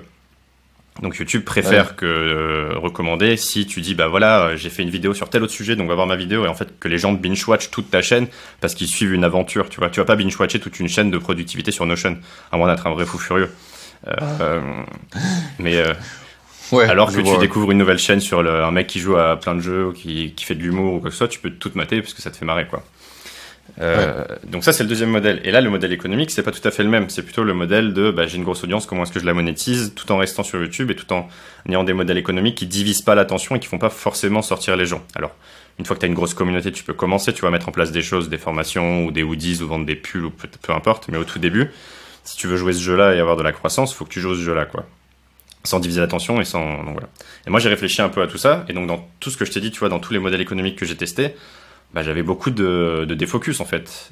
J'étais un peu partout et nulle part à la fois. Du coup j'étais moyen partout et j'étais pas très bon nulle part quoi. Ouais. Et, euh, et du coup je me suis dit ok, mon focus il est sur YouTube. Ce que je veux faire c'est explorer. Je veux pas être reconnu ni comme un coach, ni comme un conférencier, ni comme un vendeur de formation. D'un point de vue identitaire, qui je veux être, c'est être un explorateur, tu vois. C'est les gens qui m'inspirent, c'est Mike Horn, c'est pas tant Marketing Mania. Enfin, même si j'aime beaucoup ce qu'il fait, mais euh, d'un point de vue identitaire, quoi. Euh... Oui, c'est pas ça que tu veux ressembler, même si c'est cool ce qu'il fait. Exactement. Et euh... tu, connais peut-être euh, Bruno Maltor que j'ai eu dans le podcast? Ouais, ouais, carrément. Bah, typiquement, lui, ouais, il est à fond dans le voyage et dans tout ça. Et, et du coup, bah, mon game, il est comment est-ce que je fais le meilleur contenu possible sur YouTube? Et donc, il faut que j'apprenne à arrêter de. Par exemple, moi, j'écris une newsletter à chaque challenge. Donc, je fais une vidéo YouTube et j'écris une newsletter. À chaque fois, du coup, cette newsletter, ça, ça, génère un article sur mon blog. Euh, et à chaque fois, je disais aux gens, bah voilà, euh, si vous voulez aller plus loin, j'ai écrit un article. Donc, erreur, si tu veux. Erreur de défocus. Il faudrait pas que je dise ça. Éventuellement, je peux avoir un call to action qui est abonne-toi à ma newsletter. Comme ça, je te fais sortir une fois du YouTube. Mais après, tu es abonné et en fait, euh, du coup, tu, tu reçois direct dans tes mails et tout ça. Mais c'est pas idéal, mais bon. Moi, je trouve ça quand même important d'avoir une newsletter parce que ça te permet d'être indépendant sur ton contenu. Mais... Euh, oui, oui, c'est un truc, c'est un, un, truc qui revient souvent, c'est que quand tu es trop dépendant d'une plateforme, bah, tu es à la merci de la plateforme un petit peu. C'est bien d'avoir ton propre. Euh, hum. Et le, la liste mail, c'est le seul asset que tu possèdes vraiment finalement. Et, euh, et, donc voilà, donc maintenant mon modèle économique, si tu veux, il est plutôt ciblé sur quatre leviers qui sont complémentaires et qui divisent pas mon temps ni l'attention des gens. Donc le premier, c'est la publicité sur AdSense, qui va venir quoi qu'il arrive. le deuxième, c'est un peu d'affiliation quand je parle de quelque chose que j'aime bien, que j'utilise, euh, soit dans ma newsletter ou sur YouTube ou mes caméras ou mes trucs comme ça, ça, ça me rajoute rien si tu veux. Donc ça, je peux le mettre. Dans ma newsletter, c'est à la maison, tu vois. Ça, c'est pas grave si je fais de la redirection de liens. Euh, le troisième, c'est le sponsoring. Ça, pareil. Que j'ai un sponsor ou pas, de toute façon, de toute manière, je vais faire la vidéo si tu veux. Je vais aller vivre mes expériences. Donc en fait, c'est juste complémentaire. Euh, et donc là, il faut que j'habitue, je pense, mon audience au fait qu'il y ait peut-être un sponsor par, par vidéo. Euh, donc j'ai kill le Patreon, j'ai kill les conférences, j'ai kill le, le, coaching, j'ai tout arrêté. Euh, en me disant aussi, par exemple, le Patreon, ça, ça pourrait être complémentaire, mais ça veut dire qu'à chaque vidéo, si tu veux avoir des gens sur ton Patreon, il faut que tu en fasses un focus. Ça veut dire qu'à chaque vidéo, il faut que tu parles de ton Patreon. Et du coup, c'est hyper chiant en fait, enfin pour les gens. Euh, donc moi, je préfère me dire que quitte à parler toutes les vidéos d'un truc autre que le sujet de la vidéo, je préfère que ce soit un sponsor qui soit en lien avec la vidéo. Par exemple, je me fais sponsoriser par euh, une agence de voyage immersif pour aller faire une de leurs expériences, tu vois, euh, plutôt qu'un truc qui a rien à voir. et la, la, réflexion, c'est aussi de me dire, bah, si je peux me sortir 2000 euros par mois, par exemple, avec un Patreon, ça veut dire que je suis déjà tellement énorme que je peux peut-être faire 10 fois plus en sponsoring. Euh, d'un point de vue de focus. Quoi. Donc autant aller chercher l'argent là où il est, à savoir les entreprises, et laisser les gens tranquilles et, et leur apporter un maximum de valeur, même gratuitement, pour faire grossir l'audience. Tu vois. C'est un peu mon focus du moment. Alors peut-être qu'il y a d'autres créateurs qui, me donneraient, qui pourraient me donner tort, tu vois. Mais c'est ma vision du truc pour le moment. Euh, et le dernier, du coup, c'est les produits. Et moi, j'en ai juste un seul que j'avais fait quand j'ai testé. Et je veux pas trop en faire d'autres. Je veux pas m'éparpiller. Euh, qui est un atelier d'introspection 40 jours pour apprendre à se connaître et qui, pour le coup, est hyper complémentaire avec ce que moi je fais parce que je prône tout le temps aux gens l'introspection. Enfin, moi, c'est par là, tu vois, que quand je me suis présenté tout à l'heure, c'est. J'ai commencé par ça et c'est quelque chose qui a émergé naturellement. Je l'ai fait pour moi, puis après, je l'ai fait pour mes potes, puis après, je l'ai fait pour les gens de ma newsletter. Et j'ai fini par en faire un produit tellement je voyais qu'il se passait des choses et que c'était trop bien. Euh, et donc, c'est un sorte de calendrier où euh, tu as 40 jours et chaque jour, tu ouvres comme un petit calendrier de l'avant et tu as des exercices, euh, des petits exercices d'introspection, donc des citations à méditer, des ressources à explorer et surtout, surtout des questions à te poser. Euh, et ça, en fait, je vais m'auto-sponsoriser. Donc, j'ai un petit encadré dans ma newsletter qui en parle. Et euh, quand j'aurai pas de sponsor, l'idée c'est de m'auto-sponsoriser avec mon propre produit qui est l'introspection, qui fait sens peu importe le sujet de, de la vidéo en fait. Parce que moi je parle d'expérience et de, de, challenge, donc en fait, introspection c'est ultra lié, tu vois. Donc c'est un peu ça mon modèle économique aujourd'hui. Euh, et, ça actuellement, maintenant, ça te permet d'en vivre et t'as pas besoin d'autres sources extérieures Ouais, c'est ça. Alors moi, j'ai pas des moyens de ouf, tu vois. Euh, enfin, je vis pas. j'ai pas besoin de beaucoup d'argent pour vivre. Je suis minimaliste. Euh, euh, je me paye un vol de temps en temps et je fais des sauts de puce de pays en pays. Donc je fais pas non plus. Je traverse pas la planète comme ça du jour au lendemain. Et et puis je vis dans des petits Airbnb tranquilles ou parfois je pars je pars un peu plus en mode route. Mais tu vois, j'aime pas trop faire à manger, donc je vais quand même beaucoup au resto et tout ça. Et je dois je dois en avoir. Si je lis sur tous les pays, tu vois, sur l'année dernière, j'ai dû dépenser à peu près 1500 euros par mois. Euh, donc en lissant. Bah, évidemment, tu dépenses pas la même chose quand tu es à Morogoro en Tanzanie, euh, quand tu es à Dubaï aux Émirats. Quoi. Mais euh, quand tu lisses, c'est à peu près ça. Et en fait, 1500 euros, c'est, c'est assez vite jouable. Quoi. Tu, peux, tu peux les atteindre. Et, et aujourd'hui, je suis. Alors, j'ai, pas de. Tu vois, je suis pas trop en mode MRR, j'ai pas de SaaS ou quoi. Donc, ça varie pas mal d'un mois sur l'autre. Mais globalement, ça couvre déjà mes dépenses. Et j'en suis qu'au début, j'ai encore un peu de cash de côté. Donc, j'ai beaucoup moins la pression financière aujourd'hui que, qu'au début. Et encore, je n'avais pas tant que ça, tu vois. J'avais déjà un peu de cash de côté, donc j'avais du temps. Je vois, je vois l'argent comme du temps en fait. Je sais combien je dépense par mois, donc 1500 euros. Et donc tu dis, bah voilà, combien j'ai d'argent de côté, donc c'est combien de temps j'ai pour trouver mon modèle économique. Euh, mais du coup, quand c'est ton propre argent et pas celui qu'on te prête euh, ou que tu lèves ou quoi. T'es beaucoup plus smart dans l'approche pour y arriver, non? Ouais, et tu testes beaucoup plus, c'était bah, t'es skin in the game, quoi. Tu vois, c'est tu, tu joues ta peau, quoi tu c'est ton fric. Quand tu fais de l'ad sur Facebook tu dis pas allez je balance 20 000 balles pour tester euh, m'en fous tu dis non, non je, je, je, prends un coaching Facebook et je, je, fais des tests à 50 euros par jour et je vois ce qui se passe. Et après je scale quand ça marche tu vois. Mais euh, donc voilà. Un peu plus raisonné dans l'approche quoi.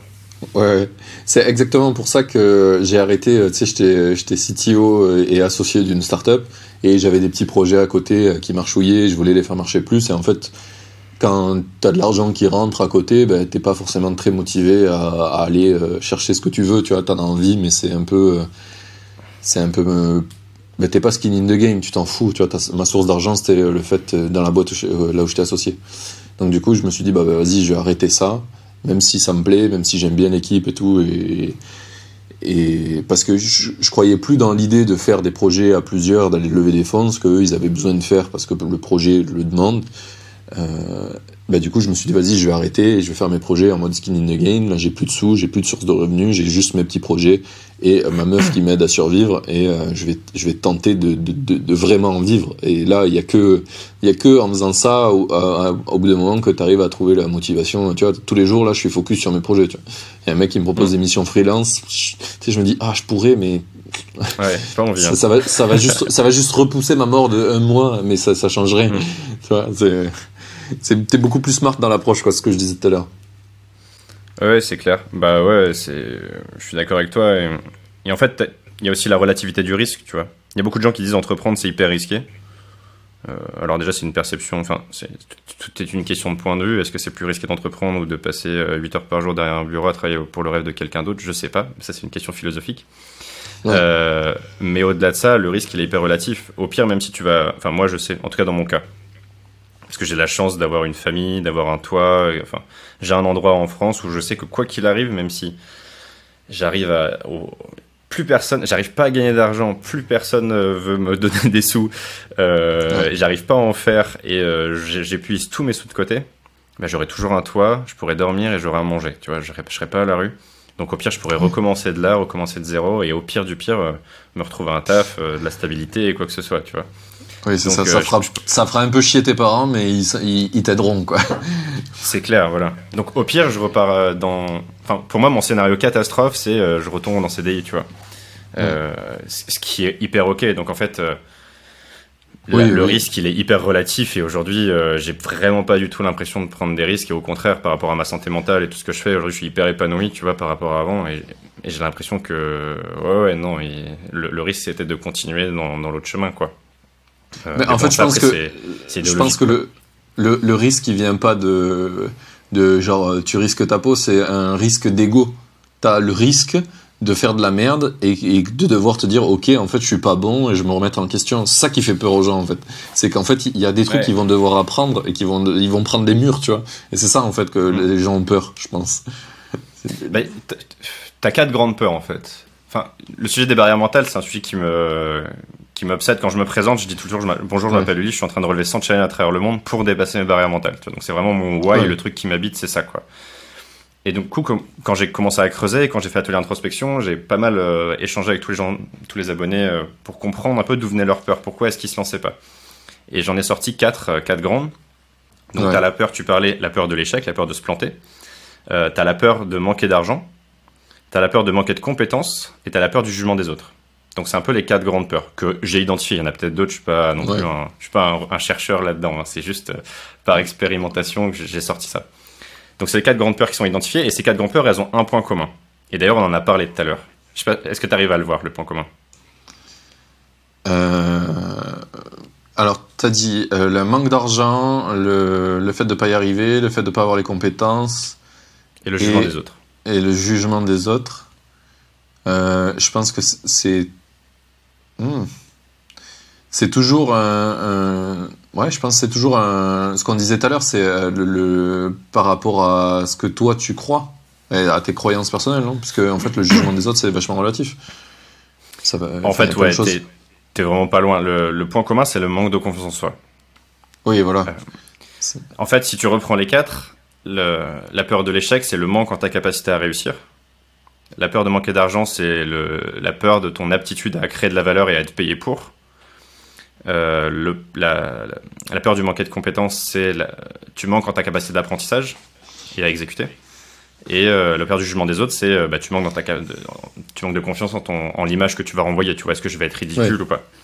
Donc en fait, la confiance en soi, c'est le truc ultra, enfin, c'est, le truc qui relie toutes les peurs et, qui empêche les gens. Et alors après, ça se manifeste de telle ou telle manière parfois euh, les quatre chez, les gens. Donc là, c'est un énorme blocage, le mec se lancera jamais. Parfois, juste un, en fait, il en suffit d'un et tu te lances pas. C'est pour ça qu'il y a autant de gens qui se. Enfin, il y a aussi peu de gens qui se lancent parce qu'il faut arriver à un moment donné à dépasser euh, bah, parfois quatre, parfois trois, parfois deux, parfois juste une. Mais déjà, juste une, c'est pas si simple. Ça demande d'aller à, tu vois, à contre-courant, de, sortir d'un modèle préconçu, de se dire, ok, j'y vais, quoi. Euh, et ça, le manque de confiance en soi, bah, en fait, on n'est pas dans une société aussi qui nous pousse à avoir confiance en nous dès que t'as un peu confiance en toi, on te, on dit que t'es égocentrique ou quoi que ce soit, alors que, alors que c'est pas vrai. Enfin, c'est pas forcément vrai. Tu vois, c'est, c'est, ça peut être hyper sain d'avoir confiance en toi. Un, des trucs qui est rigolo souvent, c'est tu dis ah ouais, je vais faire ça et je vais y arriver, etc. Et les gens ils disent ouais, mais non. Enfin, genre il y a peu de chances que tu y arrives. On est ah vraiment dans un modèle très décourageant. Alors qu'il faudrait dire ouais, tu sais à l'américaine, je pense que l'idée un peu américaine d'entreprendre est vachement euh, plus bienveillante que chez nous. Mm. Euh, bah, nous, on est blindé de barrières mentales et on projette sur les autres nos propres limites et nos propres peurs, si tu veux. Si quelqu'un te dit que tu vas pas y arriver, c'est que, en fait, il parle de ses propres limites. Lui, il croit pas en lui, donc il va pas croire en toi, tu vois. C'est ça. Euh, d'ailleurs, faut d'abord croire en soi pour que les autres croient en toi. Si personne va le faire à ta place, en fait. Si t'attends que quelqu'un te dise vas-y, t'as les compétences pour y aller, tu peux attendre très longtemps, en fait. Parce que. Clairement. Clairement. C'est rigolo, tu, tu, le, le, fait de parler de ça, ça m'a fait repenser à une blague qui est un peu nulle, mais que je, que je trouve qui est vachement représentatif. C'est, euh, euh, je sais pas si tu connais ce truc-là, c'est, euh, il y a un mec qui vend des escargots, et euh, en gros, il y a deux seaux d'escargots. Il y a un seau d'escargot avec une planche dessus, et il y a un seau d'escargot avec pas de planche dessus. Et, et le mec dit, mais pourquoi il y a un seau d'escargot avec des planches, et l'autre, il n'y a pas de planche? Il dit bah parce que là le saut, le saut avec la planche c'est le, saut des escargots américains et euh, ils, ils, donnent tout pour essayer de sortir du pot et, et euh, genre si on met pas un truc pour les bloquer il, il, dans une heure il y en a plus. Et le saut d'à côté okay. c'est le saut d'escargot français où en fait dès qu'il y en a un qui monte les autres ils l'attrapent ils disent hey, tu vas où là? Ouais, genre t'as cru que t'allais y arriver? Et, et ah, je connaissais pas ça. Alors, je l'ai peut-être très mal raconté, parce que j'ai dû inverser la chute, des trucs comme ça, mais en gros, c'est un peu l'image tu vois, on en est venu à faire une blague de ça parce que euh, c'est un truc mmh. culturel chez nous qui est un peu, euh, un peu nul. Il bon, y a des trucs très bien dans notre culture et il y a des trucs moins bien. Et, euh, mais voilà, je trouvais que ça me faisait vachement écho à, écho à cette blague. ouais. ouais, mais je, je pense que tu as raison. Je pense que c'est culturel vraiment en fait. Tu as raison là-dessus. Euh, mon analyse là-dessus, c'est que si tu veux, nous on n'est pas forcément éduqués à entreprendre, ce qui est normal. Si tu reviens oui. deux générations en arrière, deux générations derrière, c'est la génération qui a éduqué nos parents. Donc quand ouais. nos parents étaient à l'école, c'était la génération d'avant qui, qui, qui, qui, les éduquait. Leurs professeurs, leurs parents, etc. Donc on était dans un monde où il n'y avait pas Internet à ce moment-là. Euh, quand nos parents étaient à l'école, il n'y avait pas Internet. Et où c'était beaucoup plus compliqué d'entreprendre. Si tu voulais monter une boîte, euh...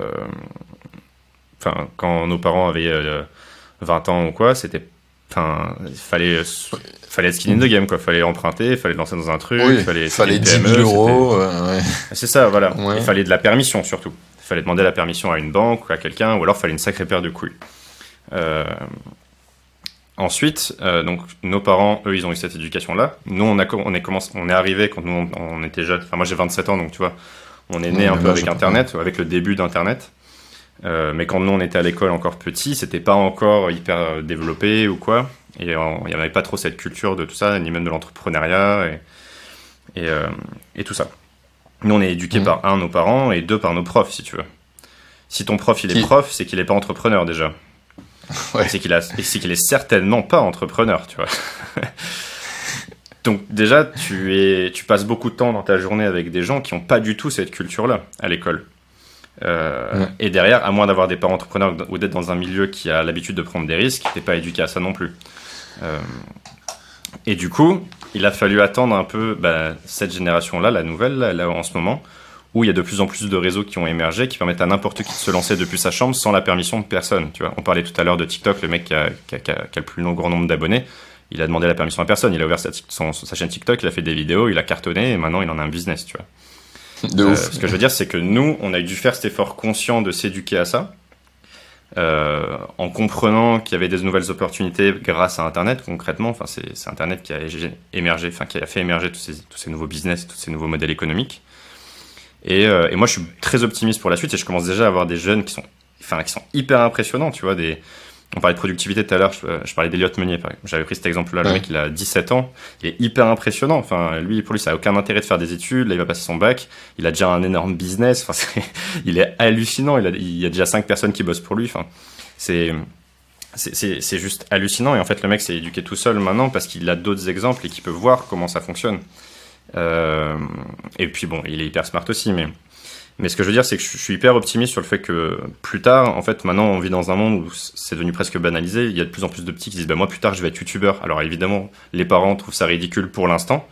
Moi, si j'avais un petit qui me dit je vais être youtubeur, je dis mais putain, mais bien sûr, Go. trop bien, tu vois. Go, va, va documenter tout ce que tu fais, construis ta, ta, communauté, construis ta distribution, tu pourras construire, tu pourras faire n'importe quel produit plus tard et tu gagneras bien plus d'argent que moi, tu vois. Donc euh, vas-y. Ouais. Euh, et, euh, mais c'est parce que c'est pas encore dans les mœurs, c'est pas encore culturel. Mais je pense que ça va se faire, tu vois. Ouais, ouais, bah oui, moi je le vois, tu vois, j'ai des petits cousins et il y en a qui commençaient à partager des trucs et leurs parents direct ils les ont freinés. Ça c'est ce qu'on disait tout à l'heure, le côté culturel, au lieu de t'encourager, on va dire mais non, mais arrête, arrête tes conneries, tu vas faire des études et tu feras comme tout le monde. C'est le seul truc dommage, mais ça devient de plus en plus euh, de plus en plus simple parce qu'en fait même si tes parents ils te disent non, tu peux quand même créer un compte sur YouTube et créer ta chaîne et ils le sauront même pas. Euh, mmh. Et il y a plein de chaînes comme ça où euh, tu alors, c'est qui que j'avais un exemple comme ça? Mais j'en ai vu un youtubeur qui, qui est devenu connu alors qu'il n'avait pas, qu'il avait pas l'âge requis et qui s'est démerdé et qui il, a dû apprendre à ses parents qu'il avait un business et qu'il fallait enfin genre c'était le, monde à l'envers quoi. Ils se sont dit ah ok tu gagnes plus d'argent que nous ah euh, comment on fait bah l'argent ça met d'accord tout le monde hein. dès lors que tu gagnes dès lors que tu gagnes du cash les gens peuvent penser que tu fais ah ah bon ah ouais tu fais 10 000 euros ah. par mois mais YouTube c'est pas si mal attends c'est quoi ta formation c'est quoi là euh, c'est quoi là euh, second cerveau? Ah c'est intéressant dis donc ouais, ouais, non mais c'est sûr hein. De toute façon, mais de toute façon, nos parents, ils, ils sont sur la. T'as deux types de postures dans la vie. T'as la posture défensive et la posture agressive. La posture agressive, c'est de dire, ok, je prends le risque et je vais essayer de, de visualiser les outputs, tu vois, le résultat du truc. Euh, du coup, je prends le risque et j'y vais et j'ai un, je mène ma vie d'un point de vue agressif, c'est-à-dire je suis pas, je suis hyper, je suis actif dans tout ce que je fais et je plante des graines partout, je laboure, j'essaie de récolter, et voilà, j'ai un mode de vie agressif. Quand il y a un risque, je préfère le prendre plutôt que ne pas le prendre. Je te donne un exemple hyper concret juste après. Le mode défensif, c'est, euh, bah en fait, voilà ce que tu pourrais perdre, tu vois. Euh, exemple, Exemple où moi je suis encore sur la défensive et ça me saoule et j'ai qu'une envie c'est de mettre une grande tarte pour passer en mode euh, agressif, mais j'ai encore ce FOMO à la con, tu vois. Euh, là je me dis c'est le moment de step up sur YouTube en qualité. Alors je pense que j'ai une qualité qui est très ok, mais euh, j'ai pas la passion pour passer de bonne qualité à excellent, tu vois, filmmaking, truc de pro et tout. Pourquoi? Parce que j'ai pas la passion de l'image. J'ai la passion de l'écriture, c'est pour ça que j'ai une newsletter, que j'adore écrire et que mon but, le challenge numéro 100 sera d'écrire un livre sur, sur tout ce que j'aurais appris. Mais j'ai, le but, c'est pas de faire forcément un film, tu vois, si c'était moi qui devrais le faire. Voilà, bon, j'ai fait un documentaire, mais j'étais en caméra, tu vois, à la main, dans la jungle et tout, c'était pas, euh, j'ai pas fait du filmmaking de ouf, quoi. Euh, et je me dis, du coup, pour Step Up, puisque moi, je, je, suis pas déterminé, j'ai pas la green tap pour apprendre à m'acheter une grosse caméra et tout ça, j'aime bien voyager en mode hyper euh, light et partir dans, dans, mes délires. Il faut que j'ai un filmmaker, quoi. Il faut que j'ai un mec qui puisse me suivre partout. Euh, parce que je peux pas déléguer mon montage. Euh, tu peux déléguer ton montage quand tu fais une vidéo scriptée euh, sur un sujet précis. les 5 astuces de Notion, ben voilà, tu fais ton truc, t'envoies et, tout ça. quand tu fais une vidéo pendant une semaine, t'es dans la jungle, le mec, tu lui envoies 4 heures de rush dans la jungle, il va rien comprendre. Si tu veux raconter une histoire, faut être là, il faut le, faut le vivre le truc. Oui. Et, et, du coup, je cherche un. Je, je, me suis dit, si je veux step up maintenant, bah, il faut que j'ai voilà, un mec filmmaker qui me suive partout. Ce qui a un coût. Euh, évidemment, il faut que tu lui payes du coup euh, l'avion, l'hôtel, euh, enfin, le mec te toute sa vie. voilà, faut que toute sa vie. Alors éventuellement, même si tu le payes pas trop, tu prends un mec qui est un peu junior, même si tu voilà, tu tu peux t'en sortir pour pas trop trop cher, je pense, parce que tu, prends un mec qui sort d'école, qui a envie de vivre une aventure de ouf, tu dis bah viens, pendant un an tu me suis partout, on va voyager, on va tout casser, tu seras tout frais payé, en plus tu auras de l'argent de poche et on peut faire un truc cool quoi. mais quand même, en gros là j'arrive tout juste à soutenir mon lifestyle, est-ce que je, peux soutenir le lifestyle de plus de quelqu'un d'autre, plus lui payer un petit salaire, tu vois? Ça veut dire qu'en gros, je, prends ma réserve d'argent et je me dis, bah, j'avais peut-être euh, deux ans encore euh, tranquille, quoi. Euh, et ces deux ans-là, bah, en fait, ils vont fondre et il faut peut-être que j'accepte que j'ai plus qu'un an et qu'en fait, pendant un an ou pendant six mois, je prends un mec qui me suive partout. et donc là, posture défensive, c'est, bah, j'ai pas envie d'aller taper dans l'argent que j'ai mis de côté parce que ça me rassure d'avoir du temps, même si je gagne plus d'argent, ben j'aurai quand même du temps pour redévelopper mes trucs, relancer des nouvelles choses, j'aurai pas la pression posture agressive, euh, bah non, j'embauche un mec et même si mon compte va fondre à, vue d'œil à court terme, en fait, peut-être que ça, me rendre beaucoup plus bankable parce que ça va faire grossir beaucoup plus ma chaîne. Je vais pouvoir signer des gros partenariats et en fait, il suffit que je signe deux partenariats par, par mois. Je fais peut-être, je publie deux vidéos par, euh, par mois sur YouTube. Si j'en ai, si sur chaque vidéo j'ai un partenaire à peut-être 2000 euros la vidéo, bah en fait, je peux largement avoir un filmmaker et euh, c'est réglé quoi. Le truc. Euh, et au pire du pire, le pire des scénarios, c'est ça se passe hyper mal, et en fait, euh, on peut juste arrêter la collaboration au bout de un ou deux mois, j'aurais peut-être perdu 5000 euros, tu vois, mais, mais c'est pas très grave, tu vois. Donc je me dis, voilà. Et y a, en fait, entre les deux, il y a probablement le scénario qui pourrait se passer. T'as beaucoup de, de monde, enfin de, de, scénarios où en fait je suis juste break-even, quoi. Où ça m'aide, et en fait, sauf que je suis break-even en faisant du joli sur YouTube, je fais du beau, je fais pas du homemade comme j'ai fait jusqu'à présent. Euh, oui, du coup, ça, ça, ça, pérennise encore plus ta chaîne. Quoi. Oui, c'est ça. Si je pense long terme, en fait, le break-even est, juste très bien long terme, si tu veux. Oui. Euh, et donc voilà, et là j'ai encore cette peur à la con, euh, je suis encore en mode posture défensive, alors j'ai commencé à identifier des gens et tout, à leur dire ouais t'inquiète, des prochaines expériences, je t'envoie un message, on part ensemble, mais je l'ai pas encore fait, tu vois. Donc je suis encore en posture défensive. Ok. Ce qui me saoule, il faut que je change. Et, et c'est rigolo que tu parles de ça parce que moi j'ai le même problème que toi, mais à l'inverse, je pense qu'il y a des moments il faudrait que je sois un peu défensif et je suis tout le temps agressif. Euh, exemple concret là, du coup, je me suis dit ok, euh, j'arrête d'avoir un salaire qui rentre. Je m'en bats les couilles, je vais vivre avec mes fonds et avec euh, ce que Shannon, ma copine, gagne. mais du coup, le podcast, j'ai un monteur parce que je veux que ça soit bien. Euh, et j'ai mhm. quelqu'un qui me rédige aussi les résumés et qui fait les, covers. Donc ça, ça me fait 700 euros par mois. Ce qui est assez cher, mais ça m'automatise un max de taf et c'est un truc que j'aime pas faire. Et eux, ils le font très bien. Euh, et du coup, là, j'ai plus de rentrée d'argent. Et du coup, je suis à, tous les mois, je perds 700 euros de mes économies qui viennent juste de ces projets-là, tu vois. Et je me dis, je vais pas, je vais pas l'enlever. Je vais pas l'enlever parce que c'est, c'est, ça plante des bonnes graines et ça fait avancer le podcast et je le ferai jamais aussi bien si je les ai pas euh, sous la main parce que eux, ils bossent, tu vois. Comme moi, j'ai pas la motive de faire des trucs sur le podcast, eux, ils bossent parce qu'ils sont payés. Et moi, tu vois, je bah pas la, j'ai pas la régularité encore euh, sur certains trucs, surtout sur euh, aller monter de l'audio euh, du podcast. En vrai, ça m'amuse pas du tout. Donc, je vais le faire une fois, deux fois, puis après, je vais pas publier le podcast. Et puis, la régularité du podcast va être niquée juste parce que c'est un taf que j'aime pas trop faire et qui est nécessaire. Alors que tu trouves un sponsor pour le podcast, par exemple, je sais pas si c'est ton modèle économique, mais ou même tu fais, si tu arrives à créer un produit qui, qui redrivera là-dessus, bah, peut-être que tu vas hyper vite absorber les 700 et et, euh, et du coup, après, c'est break-even et ça peut même te, ouais. être rentable quoi, là-dessus. mais, mais tu vois, même ça, j'aurais pu. Euh, y a des. J'ai vite fait chercher des partenaires, vite fait, très mal, on va dire. Je l'ai pas fait avec euh, une bonne intensité parce que si je voulais, je le ferais bien, je pense. Mais euh, je l'ai pas fait parce qu'en fait, je suis en mode planter des graines. Faire le podcast, ça me permet de rencontrer des gens trop stylés. Ça permet de faire découvrir des gens trop stylés à des, à des gens qui en ont besoin de l'entendre. Et euh, ça me crée une communauté qui crée le, le ce qu'on disait tout à l'heure. Quoi. Ça, ça, va faire que plus tard, si j'ai des trucs à vendre, ou tout ce que, tous les projets que je parle, ils gagnent euh, gratuitement de la notoriété par rapport à tout le travail que j'ai fait sur, sur Indie Maker.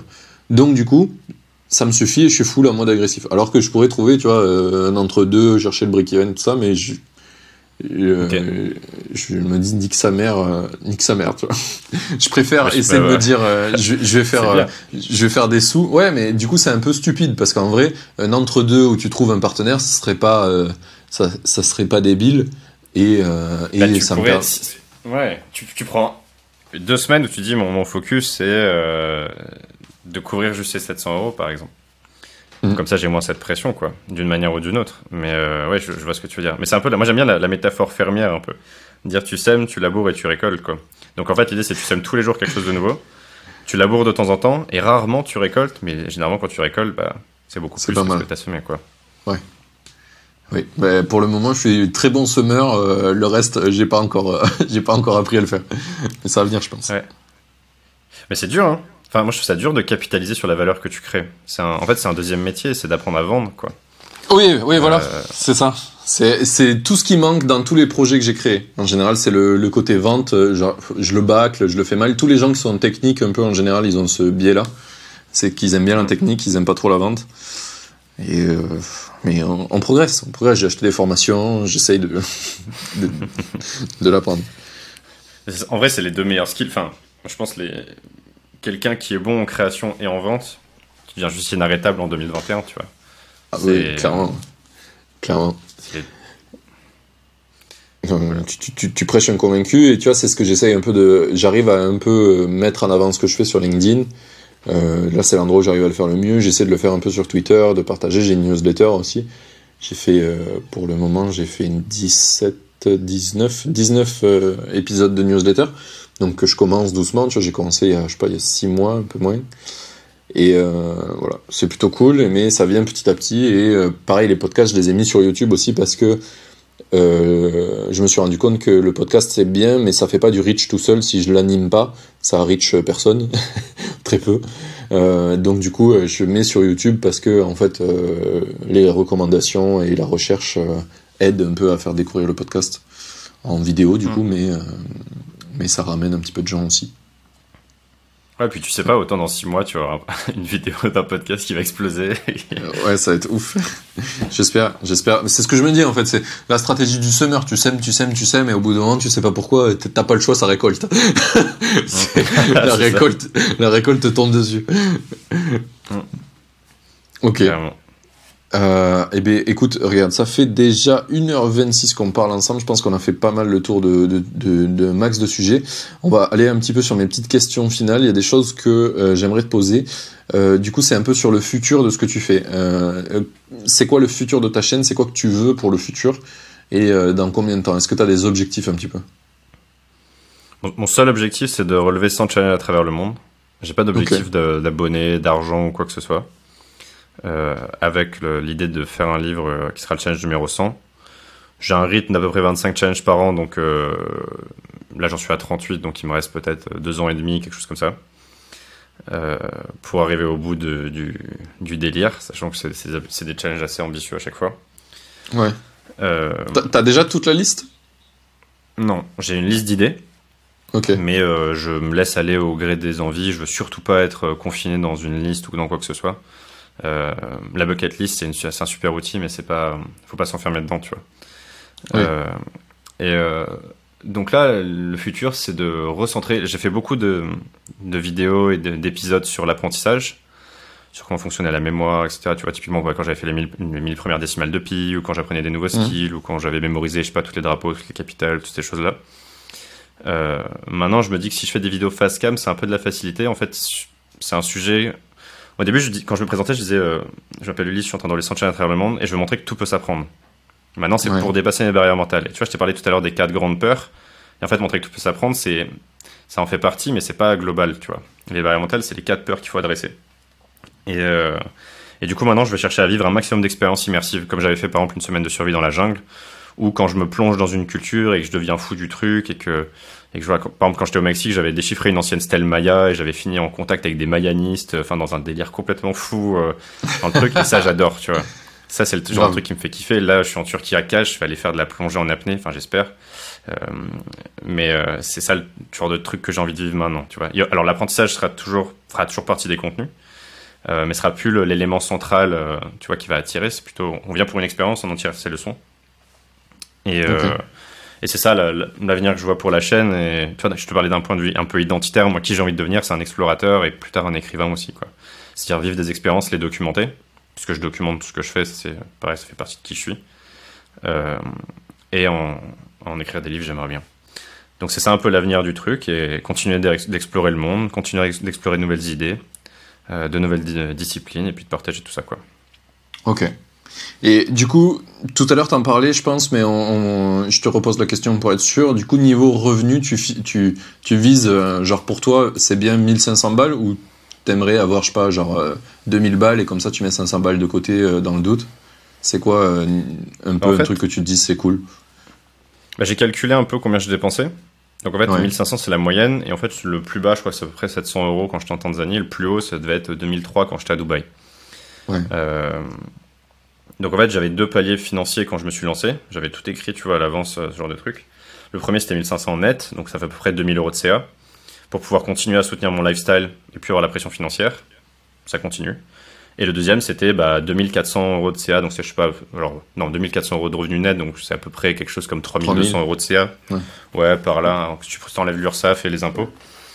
Euh, et ça, ça me donne, donc non seulement ça me permet de continuer de soutenir mon lifestyle, mais en plus, ça me permet d'investir tous les mois, peu importe l'endroit où je suis dans sur le globe, parce que je connais à peu près comment je, je consomme, tu vois. Ouais. Et, euh, et ça me permet du coup de, de, pouvoir investir et profiter des intérêts cumulés sur le long terme, quoi. Donc j'ai, euh, je continue ma vie. En plus, j'ai une stratégie d'investissement. Tout le monde est content. Moi, je fais ce que je fais, je fais ce que je kiffe, et puis euh, je me prends plus la tête, quoi, sur l'argent, du tout. Euh, sachant que je fais déjà peu de compromis, euh, voilà, je, je, mène déjà plus ou moins la vie que j'ai envie de vivre. Euh, si j'avais plus d'argent, juste j'embaucherais instantanément mon filmmaker. c'est tout. je, comprends. je comprends. Mais pas plus en fait. Donc c'est ça, mon objectif financier il est là. Peut-être et en fait sûrement que je ferai plus si je me projette dans 2-3 ans quand je vois la croissance que j'ai en ce moment. j'ai assez confiance en ma capacité de générer de l'argent plus dans le futur, mais c'est pas un objectif, tu vois, c'est pas un focus pour moi. Et, et, oui, je comprends. Voilà. Ok. Et du coup, il y a une question que je t'ai pas posée qui, qui était intéressante aussi, c'est à partir de, de donc ton projet principal, c'est la chaîne YouTube là, c'est euh, autour de ça que tu fais du revenu qui te permet d'en vivre. Et une des questions que euh, je voulais savoir, c'est à partir de quel moment ça t'a permis d'en vivre? T'as mis combien de temps pour euh, que ça que t'aies plus besoin de faire d'autres choses à côté? Bah là, j'ai kill toutes mes activités il y a un mois, quoi. J'ai mis un an et demi avant de trouver vraiment mon modèle. pendant un an et demi, j'ai expérimenté des trucs et j'arrivais quand même à gagner de l'argent, même au début, si tu veux. Parce que j'ai très vite fait euh, 10 vidéos, enfin tu vois, bon, peut-être les 6 premiers mois j'en gagnais peut-être pas. Mais après, euh, j'avais un, peu de, un peu de crédibilité, tu vois, pour faire du coaching dans, au des membres de, ma communauté ou pour euh, faire des conférences sur le sujet Apprendre à apprendre. Euh, dans des entreprises et tout ça. Donc j'ai toujours cherché à, gagner un petit peu d'argent quand même pour me, pour me prouver que j'étais capable de gagner un peu de sous, même si j'avais pas une grosse communauté. et maintenant, je vais essayer de, de, faire la même chose, mais en décorrélant enfin presque à 100% de mon temps, mes revenus quoi. oui, oui, oui. C'est pas décorrélé parce qu'en fait ça fait partie de mon contenu, mais le contenu je le ferai quoi qu'il arrive, c'est juste arriver à greffer de manière complémentaire un, business qui vient soutenir tout ça. Euh, et c'est pour ça que très vite j'ai kill, t'as vu, euh, j'ai arrêté les conférences, j'ai arrêté le coaching, j'ai arrêté le Patreon, j'ai arrêté tout ça parce que des focus et parce que je me dis, bah en fait j'arrive déjà suffisamment à soutenir mon lifestyle, donc j'ai pas besoin de plus pour le moment. Donc euh, je garde mon temps parce que c'est ce qui est le plus précieux à l'instant T quoi. Oui, et je, je, je, comprends totalement. Moi, c'est un truc qui revient souvent. C'est euh, donc, j'ai un peu plus d'ambition financière que toi. Je me rends compte que je suis vachement, euh, je cherche vachement loin. Moi, j'aimerais avoir 5K net par mois qui tombent. Et là, je me sentirais bien. Alors, je sais pas pourquoi j'ai décidé ça. Je pense que à la base, c'est parce que je vivais à Paris et que ça coûte cher la vie à Paris. Mais c'est l'objectif que je m'étais fixé. Et l'idée, c'était le décorréler le plus possible de mon temps euh, dans le sens où si pendant deux semaines j'ai envie d'apprendre la poterie et que je bosse pas, euh, j'ai pas de, pas de problème d'argent le mois prochain. Euh, donc l'idée c'est de, de, dire que si tu mets un peu le truc de côté, ça va continuer à marcher ou à marchouiller et vite mm. fait redescendre au pire, tu vois. Donc c'est un très bon challenge la poterie. Go go go. go, go. mais et, alors c'est un truc que je prends souvent en exemple parce que j'aime bien la poterie. Mais euh, mais ouais, j'aimerais bien euh, arriver à ça sur mes projets. Alors après, il faut que je trouve, euh, je vais construire des choses qui vont me permettre de faire ça. Mais euh, ouais, voilà, c'était ça l'idée d'avoir euh, un peu comme toi un truc où ben, tu peux quand même dormir et ça va faire un peu des sous, même si à un moment donné tu peux pas l'abandonner forcément parce que ça ça va pas ça va pas rester toute la vie, mais en tout cas que ça soit résilient quoi si tu oui, t'arrêtes. Au pire, tu as toujours l'actif qui est la communauté qui, elle, est résiliente d'une certaine manière. Ouais. qu'il est plus que les revenus, tu vois. En fait, c'est ce qu'on disait tout à l'heure, c'est que quand tu commences à créer une communauté, tu crées une inertie. Et cette inertie, elle, suivant où tu la mets, euh, parce qu'il y, y, en a qui ont des meilleures inerties que d'autres. Je suppose que TikTok a pas trop une forte inertie puisqu'il a une forte accélération. Ça, ça, va de pair en général. Mmh, euh, okay. euh, euh, et du coup, suivant où tu vas créer ta communauté, tu auras une plus forte inertie et du coup, ben, du coup, tu, tu pourras t'autoriser plus longtemps à rien branler si tu veux, parce que tu as envie de faire autre chose qui n'a rien à voir. As envie de t'isoler pendant trois mois dans un, un, un temple bouddhiste. Un bootcamp de poterie. ouais, un bootcamp de poterie. Mais je pensais à un truc où même toi, parce que toi, de la poterie, tu pourrais arriver à le, à, à faire une vidéo dessus, tu vois. Donc pour toi, bah ça, ouais. ça, ça, ça, tu le monétiserais quand même. Mais un truc où tu pourrais pas, ça serait par exemple un temple bouddhiste où tu sais, euh, tu dois faire que le silence et t'as pas le droit à aucun truc technologique pendant deux mois. Eh ben, je vais le faire, ça aussi. Enfin, je vais faire Vipassana, ça dure 10 jours, mais ouais, c'est une retraite ouais. de méditation. Pendant 10 jours, tu parles pas. Mais ça fera une vidéo aussi euh, où je raconterai. Bon, là, je serais obligé de faire du fast cam pour le coup, parce que tu peux pas filmer. Mais, euh, bah oui. mais ouais. D'ailleurs, là-dessus, j'ai un challenge de prévu. Ça fait un an que je suis, que j'ai été accepté dans une, euh, dans un temple Shaolin pour aller ouais. vivre un mois avec les moines. Donc, euh, vivre avec eux, m'entraîner, faire 9 heures de kung fu par jour, à dormir avec eux dans les, sur les lits en bois et tout, la soupe et tout. Enfin, full, euh, incroyable. Quand je te parlais d'expérience immersive, tu vois, tu parlais, c'est quoi ouais. demain le futur? Le futur de la chaîne, c'est ça. Mais pour l'instant, les frontières sont fermées et ça me rend ouf parce que je suis en contact avec eux. J'ai ma place dans ce, dans ce, dans ce temple. En plus, c'est comme dans les films, je te jure, c'est ouais. dans le fond de la Chine. Je, putain, ouais. je me souviens plus là, c'est un nom chinois. Grave, euh, enfin, le, le, temple, c'est le Fawang Temple. Okay. Euh, mais la région, je me souviens plus exactement, mais c'est vraiment, t'as la, as la région, puis après t'as le village, puis après t'as les marches, puis après t'as le, le temple tout en haut, tu vois. Et, ah oui, c'est vraiment le, le, cliché max. Il bah, y en a qui font des, des immersions un peu touristiques. Il y a des temples un peu plus touristiques. Et moi, j'ai cherché, mec, dans le très fond d'internet, des sites des années 2000, tu vois, où il y avait un vieux mail et tout. J'ai shooté des mails au hasard et je suis tombé sur un mec qui parlait anglais, qui est dans un vieux temple euh, vraiment perché où il y a très peu d'étrangers. Et là, je me suis dit, ouais, ouais, ouais, ouais, ça, ça, ça me fait kiffer. Ça, c'est mon truc. Et euh, voilà. Du, Depuis, coup, je fais du kung-fu dans ma, dans, dans, dans, ma cuisine euh, tous les jours pour me préparer. J'ai acheté des nunchaku, je te jure, c'est vrai. Ah oui J'ai des nunchaku. Énorme. Mais en vrai, en vrai, je pense que tu peux te faire deux défis. Un, aller faire euh, cette expérience, et deux, y aller à pied. Tu peux traverser là de la Turquie. Euh, je pense que ça, se fait. ouais. Je vais me faire tirer à la frontière. Euh, t'es ouf, toi. ça, rigole pas. Là, ah oui, c'est vrai. Avec, ouais, mais c'est surtout à la, la, frontière de la Mongolie là, c'est complexe. C'est vrai. Ouais, ouais, c'est pas. En vrai, si tu prends des Sherpas, la Mongolie à cheval. tu prends des Sherpas, je pense que tu passes à un endroit où il y a personne. Il y a, y a des chances. C'était un, des trucs que je voulais faire avec Shannon. À un moment donné, on a un camping-car. On a fait euh, toute la côte portugaise en camping-car. Et j'ai dit, viens, on va à Bali en camping-car. Genre, euh, j'étais trop chaud. J'étais trop chaud. J'ai regardé la route et tout. Euh, c'était vraiment une expérience où le camping-car revenait pas. C'était sûr. c'est pas grave, il a une belle mort, tu vois. ouais, ouais. Mais, mais je pense que Shannon, elle était pas prête. Euh, tu vois, on parlait tout à l'heure des peurs, et elle, elle avait vraiment une hmm. peur par rapport à l'argent. Et je pense que je me serais fait assassiner si le camping-car il revenait pas. Donc, elle est pas encore prête. Mais peut-être un jour, euh, on y arrivera. Tu lui fais une mort symbolique à Bali, une petite tombe. Voilà. C'est ça. Tu, tu, le, tu, je pense que tu, peux le reconvertir en petite maison euh, pour des enfants euh, balinéens qui ont ouais. de toi. bah ouais, carrément. carrément. tu, peux faire un truc cool en vrai. Mm. Tu fais ton petit projet, puis après tu pars et, voilà. Je suis sûr que ça se, ça se vend sur YouTube, ça de ouf. bah ouais. Attends, t'imagines la quête? La quête, c'est euh, on va à Bali avec un, un camping-car qu'on transformera en appart pour accueillir des, des, petits enfants, euh, des, des, petits enfants, ouais. c'est un projet de ouf quoi. Et du coup, les gens te suivent pendant, je sais pas combien, un an, deux ans, tout le sur le trip quoi, avec la, récompense à la fin. Ouais, c'est le genre de truc qui, qui me parle. Ah oui, oui mais clairement, mais tu, je pense à ça parce qu'il y a pas, il y a pas longtemps, j'ai découvert un mec sur YouTube qui a décidé de créer son propre chalet. Je sais pas si t'es tombé dessus. Euh, en Suède ou en Finlande. En gros, il se filme, il, a une forêt qui doit être à sa famille ou je sais pas quoi, et il crée son chalet de zéro. Mais genre euh, ah, full, full, traditionnel, sans outils. Donc euh, le seul outil qu'il a, c'est la hache viking là de base, et il fait ça là, tac tac tac tac tac. Première vidéo qu'il poste, genre le mec est inconnu. Première vidéo qu'il poste, elle dure deux heures et demie, je crois, où il fait genre un dixième de son chalet et euh, ça dure euh, genre un hiver complet. Il a fait une vidéo, il a poste, il a fait 3 euh, millions de, de gens qui le suivent, je sais pas combien de vues. Et le mec parle pas, il est juste là en train de faire toc toc toc. Et de temps en temps, il écrit un sous-titre, tu sais, sur fond noir. Genre vraiment le montage. C'est de l'ASMR en fait qui fait. Ouais, c'est mi ASMR, mi vidéo. Tu vois les mecs qui construisent des trucs là, tu sais, des maisons en terre. Euh, ça, ça fait pas mal de, de, bruit aussi. Et du coup, le mec conduit son chalet traditionnel. C'est super. Euh, tu le regardes, ouais, c'est un peu ASMR. Si tu le vois faire son truc, t'entends les bruits, euh, des trucs qui coupent. Tu vois les saisons passer, l'hiver.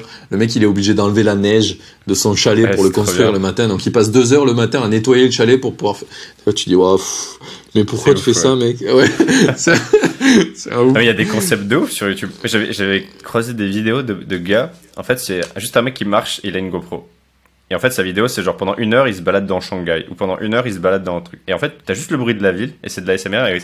Enfin, c'est un, c'est un mix en fait, tu peux, tu peux mettre ça en soirée. J'ai découvert ça où, je sais pas, j'étais dans une soirée, il y avait une télé, il y avait ça en fond. Parce que c'est des paysages, je trouve. Et ça, ça, ça, ça amenait de la vie un peu dans la. Enfin, je sais pas, c'est un peu bizarre, on dira, de, de mettre ça dans une soirée. Mais c'était je crois que c'était, ouais, je sais plus où c'était, mais. Mais euh, et j'ai découvert ça et après par curiosité je suis allé voir et ça faisait des millions de vues de gens qui, qui, en fait je pense qu'ils mettaient ça en fond tu vois. Plutôt que d'avoir la télé avec un jeu télé à la con tu vois ils devaient mettre ça. Et il y a un Mac et du coup tu découvres les rues de tel ou tel pays genre tu, te balades dans Venise comme ça. Et juste et du coup t'es même pas filmé c'est juste tu filmes devant toi. Ouais. tu filmes la rue tu marches. Et pendant deux heures tu parles pas. Génie. Et, là tu fais du contenu de ouf euh, et je crois que c'est enfin la spécialité c'est qu'il avait une bonne caméra je crois que ça filmait en 8K et tout donc tu vois t'as des belles images voilà, voilà, business euh, facile dans YouTube, tu marches. Tu marches, tu filmes. Mais T'as des mecs qui font de la rando. Non mais il y a des chaînes YouTube spécialisées où des mecs font de la rando et tu pars randonner avec eux. Quoi. Énorme. Comme quoi. Comme Ben, quoi, moi, j'ai c'est- j'ai, euh, j'ai habité à Madère euh, l'hiver dernier, on est, qui est une très très belle île d'ailleurs si tu veux visiter. euh, c'est stylé pour faire du rafting, c'est stylé pour faire de la plongée, c'est stylé pour faire des cool. Euh, c'est une des plus belles îles, je pense, d'Europe. Donc c'est assez cool. Et, euh, et du coup, je cherchais des trucs à faire. Et euh, en fait, il y a eu une vague de digital nomades qui allait à Madère parce qu'il y a un mec, un Portugais, qui s'est dit hey, je vais créer le premier village de digital nomades. C'était quoi? C'était juste un village où il a eu l'autorisation du maire d'avoir un coworking gratuit pour les gens qui venaient. C'est tout. Trop Mais-. Mais il en a fait un article, ça a buzzé, c'est passé dans CNN, et là il y a eu des millions de gens qui sont venus, enfin des millions. Il a, il a créé un Slack, Ouais, et ouais. sur le Slack il y avait 3000 personnes, plus un max de gens qui sont venus qui n'étaient pas dans le Slack. Donc c'était assez ouf. Et euh, il y a plein de gens qui ont créé du contenu autour de Madère, et du coup en, ch- en cherchant sur YouTube, c'était une mine d'or de faire des trucs à Madère. D'un coup il y avait des vidéos toutes les semaines, il y en avait 10, 20 de vidéos qui sortaient, et euh, j'ai découvert des mecs qui font ça là.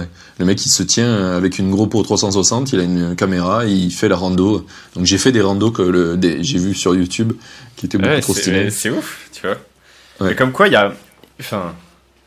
Moi, ce que je dis maintenant aux gens qui veulent se lancer et qui ont peur et qui m'écrivent pour ça, je leur dis suis ta curiosité, tu vois. C'est euh, plus. Sois curieux et documente. niche. C'est ça, je suis plus dans. C'est. Enfin. Moi, j'aime pas trop la posture de l'expert, tu vois. C'est. euh, C'est-à-dire, tu trouves une niche, tu deviens hyper bon dedans, et t'es un expert et tu donnes des conseils. Moi, je préfère. Bon, après, forcément, je préfère, je prêche pour ma paroisse, mais je préfère la posture de l'expérimentateur. De l'ex- Ouais. ouais, de l'explorateur, l'expérimentateur, où tu vas expérimenter quelque chose et tu documentes ce que tu apprends et tu laisses aux gens le, fait de faire eux-mêmes l'expérience et d'en tirer leurs propres, leurs propres conclusions. Et, euh, et du coup, c'est un, un peu cette idée-là de suivre ta curiosité. Ben, en fait, c'est même pas ce à quoi tu es bon maintenant, c'est à quoi tu pourrais devenir bon parce que ça t'intéresse. Bah vas-y, go, apprends, documente ce que tu apprends. Et en fait, tu as déjà du contenu et tu, si tu passes 10 heures à étudier un sujet, t'en sauras plus que 90% des gens, donc tu pourras en apprendre à d'autres gens qui s'intéressent au même sujet que toi, de base. Ouais. Donc en fait, euh, tu peux aller comme ça à l'infini, quoi. Ça c'est tu ouf, c'est un ton truc. canal de distribution. quand tu te lan- quand tu t'es pas lancé encore, tu crois qu'il faut euh, vraiment avoir euh, 1000 ans d'expérience pour un truc, alors qu'en vrai, à partir du moment où tu as fait deux heures euh, n'importe quel sujet, bah, tu as déjà euh, plus d'expérience que euh, les millions de gens qui cherchent sur ce sujet sur Internet. Mm. Et, et en fait, du coup, tu as un avantage énorme. Et ce qui est génial en plus, c'est que tu as une capacité de montrer ce que tu as compris beaucoup plus forte que quelqu'un qui a 10 ans d'expérience parce qu'il il se rappelle même plus que euh, genre euh, je sais pas pour la guitare il y a un certain ordre euh, et enfin il y a des Mhm. choses basiques Shannon elle était maîtresse des écoles avant d'être euh, développeuse et s'est reconvertie et un des trucs qui l'a super su- surpris, tu vois, c'est le premier jour, elle va à l'école, elle a des maternelles, elle leur dit, bon, alors on va prendre un papier et écrire son nom et on le souligne en rouge. Et les enfants, ils le regardaient en mode, quoi? Genre, c'est ultra complexe ce que tu nous demandes. Et pour elle, c'était genre, t'écris ton nom, tu le soulignes, tu vois. Et en fait, il a fallu expliquer comment on souligne. On souligne, il faut prendre une règle. Le stylo rouge, c'est celui qui a la pointe rouge. Il va falloir prendre le trait et tirer avec la règle. Et, et tu vois, et je pense que ce- cette idée-là, elle est dans tous les sujets que tu apprends. Tu as toujours des gens qui sont ultra novices et qui, juste quelqu'un qui l'a déjà fait une fois, ça leur suffit pour apprendre. Et il va avoir les, Mhm. des meilleurs mots qu'un mec qui a 10 ans d'expérience, qui se rappelle même pas et qui comprend même pas tes problématiques. Quoi. Là, tu vois, c'était le- l'exemple Ouais, avec tu Shannon. que- en fait. Ouais, c'est ça, c'est ça. tu vois les problèmes du mec, du coup tu et puis tu vois aussi que c'est possible, c'est surtout ça. Enfin, c'est si tu vois quelqu'un qui est en train de documenter sa phase d'apprentissage et tu vois que très rapidement il a des résultats, bah, tu te dis bah en fait t'es pourquoi pas moi? Les mecs ils peuvent partir de beaucoup plus loin que que là où j'en Oui. suis aujourd'hui quoi. Ça c'est un test que je faisais dans ma conférence. Euh, je- bon, je prenais les 1000 décimales de vie parce que c'est le truc le, Ouais. j'ai fait, c'est. Alors, je sais qu'il y a beaucoup de gens qui doivent se demander pourquoi le fuck j'ai- mémorisé 1000 décimales de pi. C'est pas tant l'amour de pi, hein, je m'en fous complet, d'ailleurs je les ai oubliés depuis. C'était le, le processus de mémorisation qui m'intéressait et comment est-ce qu'on peut engranger une grande quantité de d'informations rapidement. Euh, et ce qui est marrant, on va, on va faire le test parce que je, je, je crois pas avoir donné d'indice quand j'en ai parlé plus tôt. Mais, euh, mais on va faire le test pour les gens qui écoutent. Les gens qui écoutent, je vous pose une question. D'après vous, combien de temps ça prend pour mémoriser 1000 décimales de pi? Sans essayer d'être influencé euh, par tout ce que j'ai dit avant. Mais si vous, deviez là demain vous mettre à, à mémoriser 1000 décimales de pi, d'après vous, combien de temps vous mettriez pour les mémoriser et les ressortir, les, les réciter par cœur les yeux bandés? 1000 Voilà, on peut laisser, euh, tu vois, 10 secondes. Toi, tu dirais combien de temps? Alors, Je sais pas si t'as déjà vu. euh, non, t'as pas vu ma vidéo. je, je- je crois que j'ai vu ta vidéo, mais je me rappelle pas combien de temps t'as mis. Euh, donc je dirais, euh, pour 1000 décimales, j'en ferai 100 par jour euh, sur 10 jours, quoi. Ok. Alors, c'est marrant. Alors là, là, je vais te dire deux réponses. Moi, je pensais aussi que ça me prendrait 10 jours quand j'ai commencé. Je pensais que j'allais en apprendre 100 par jour. J'avais le même raisonnement que toi. Quand j'ai donné ma conférence, une fois, j'ai fait la moyenne. J'ai posé la question à tout le monde. J'ai demandé à tout le monde d'écrire la, la réponse. Donc, je, je demandais un nombre de jours entre 1 et 365. Ouais. Et, euh, et la moyenne, c'était 136 jours. Waouh. Donc, euh, les réponses les plus basses étaient aux alentours d'une dizaine de jours, et les réponses les plus hautes étaient euh, 365, quoi. La moyenne, 136. Et là, je me suis dit, ah ouais, il y a un décalage énorme, en fait, entre, euh, entre les idées reçues et ce que tu fais. Euh, donc, moi, je les ai mémorisées en trois jours, les 1000 décimales de pi. C'est pas tant que j'ai une bonne mémoire, c'est juste que j'étais méthodique là-dessus. Euh, et non, ça va, j'ai encore un peu de batterie. Euh, et donc, les, sur ces trois jours-là, j'ai passé un jour et demi Enfin, même la, la, la réalité, c'est plus deux jours et demi. Mais j'ai passé un jour et demi à construire des outils mentaux. Donc, j'ai pas mémorisé une seule décimale. Donc, tu vois, déjà, l'approche de 100 décimales par jour, elle était hyper biaisée. Ouais. Euh, donc, j'ai passé un jour et demi à construire des outils mentaux. Donc, table de rappel, PAO, etc. Donc, c'est des mots-clés. Si jamais ça vous intéresse, vous pouvez les creuser. Comment est-ce qu'on construit une table de rappel PAO, par exemple? Et, euh, et au bout d'un jour et demi, j'avais enfin mes outils mentaux prêts. Et là, j'ai commencé à mémoriser. Et là, je mémorisais 100 décimales par heure parce que j'avais les, les bons outils en fait pour les mémoriser et je me créais des j'a- j'avais mes palais mentaux et tout ça j'avais toutes mes méthodes et Ouais. derrière tous les jours après je me suis, je me suis amusé à les, à les réciter pendant plusieurs jours et après bon j'ai laissé tomber parce que je m'en fous de les connaître les mille décimales de pi euh, mais du coup ça m'a pris trois jours et euh, donc déjà même moi je, je, je pensais pas enfin en fait on voit le monde enfin on est hyper biaisé là-dessus on, est hyper mauvais pour prédire le futur et, pour se rendre compte un peu de tout ça et on a beaucoup d'a priori sur les choses. Et là, c'était ma première grosse leçon en fait. Challenge numéro un, ma grosse leçon, c'était dans tous les prochains challenges, faut plus que j'ai d'a priori. Parce qu'en fait, euh, je vais avoir tort et euh, j'en sais rien. Et quand tu commences à t'intéresser deux heures, comme tu disais, sur le sujet de la mémoire et de comment est-ce qu'on retient une grande quantité d'informations rapidement, eh ben, tu te rends compte qu'en fait, euh, l'approche, euh, je vais apprendre bêtement chaque jour un certain nombre de décimales, c'est complètement fucked up. Et, euh, et en fait, tu peux penser d'autres mécanismes complètement fous. Et, et alors, la preuve que c'est pas juste parce que je suis une grosse tête, j'ai plein d'abonnés qui s'y sont essayés.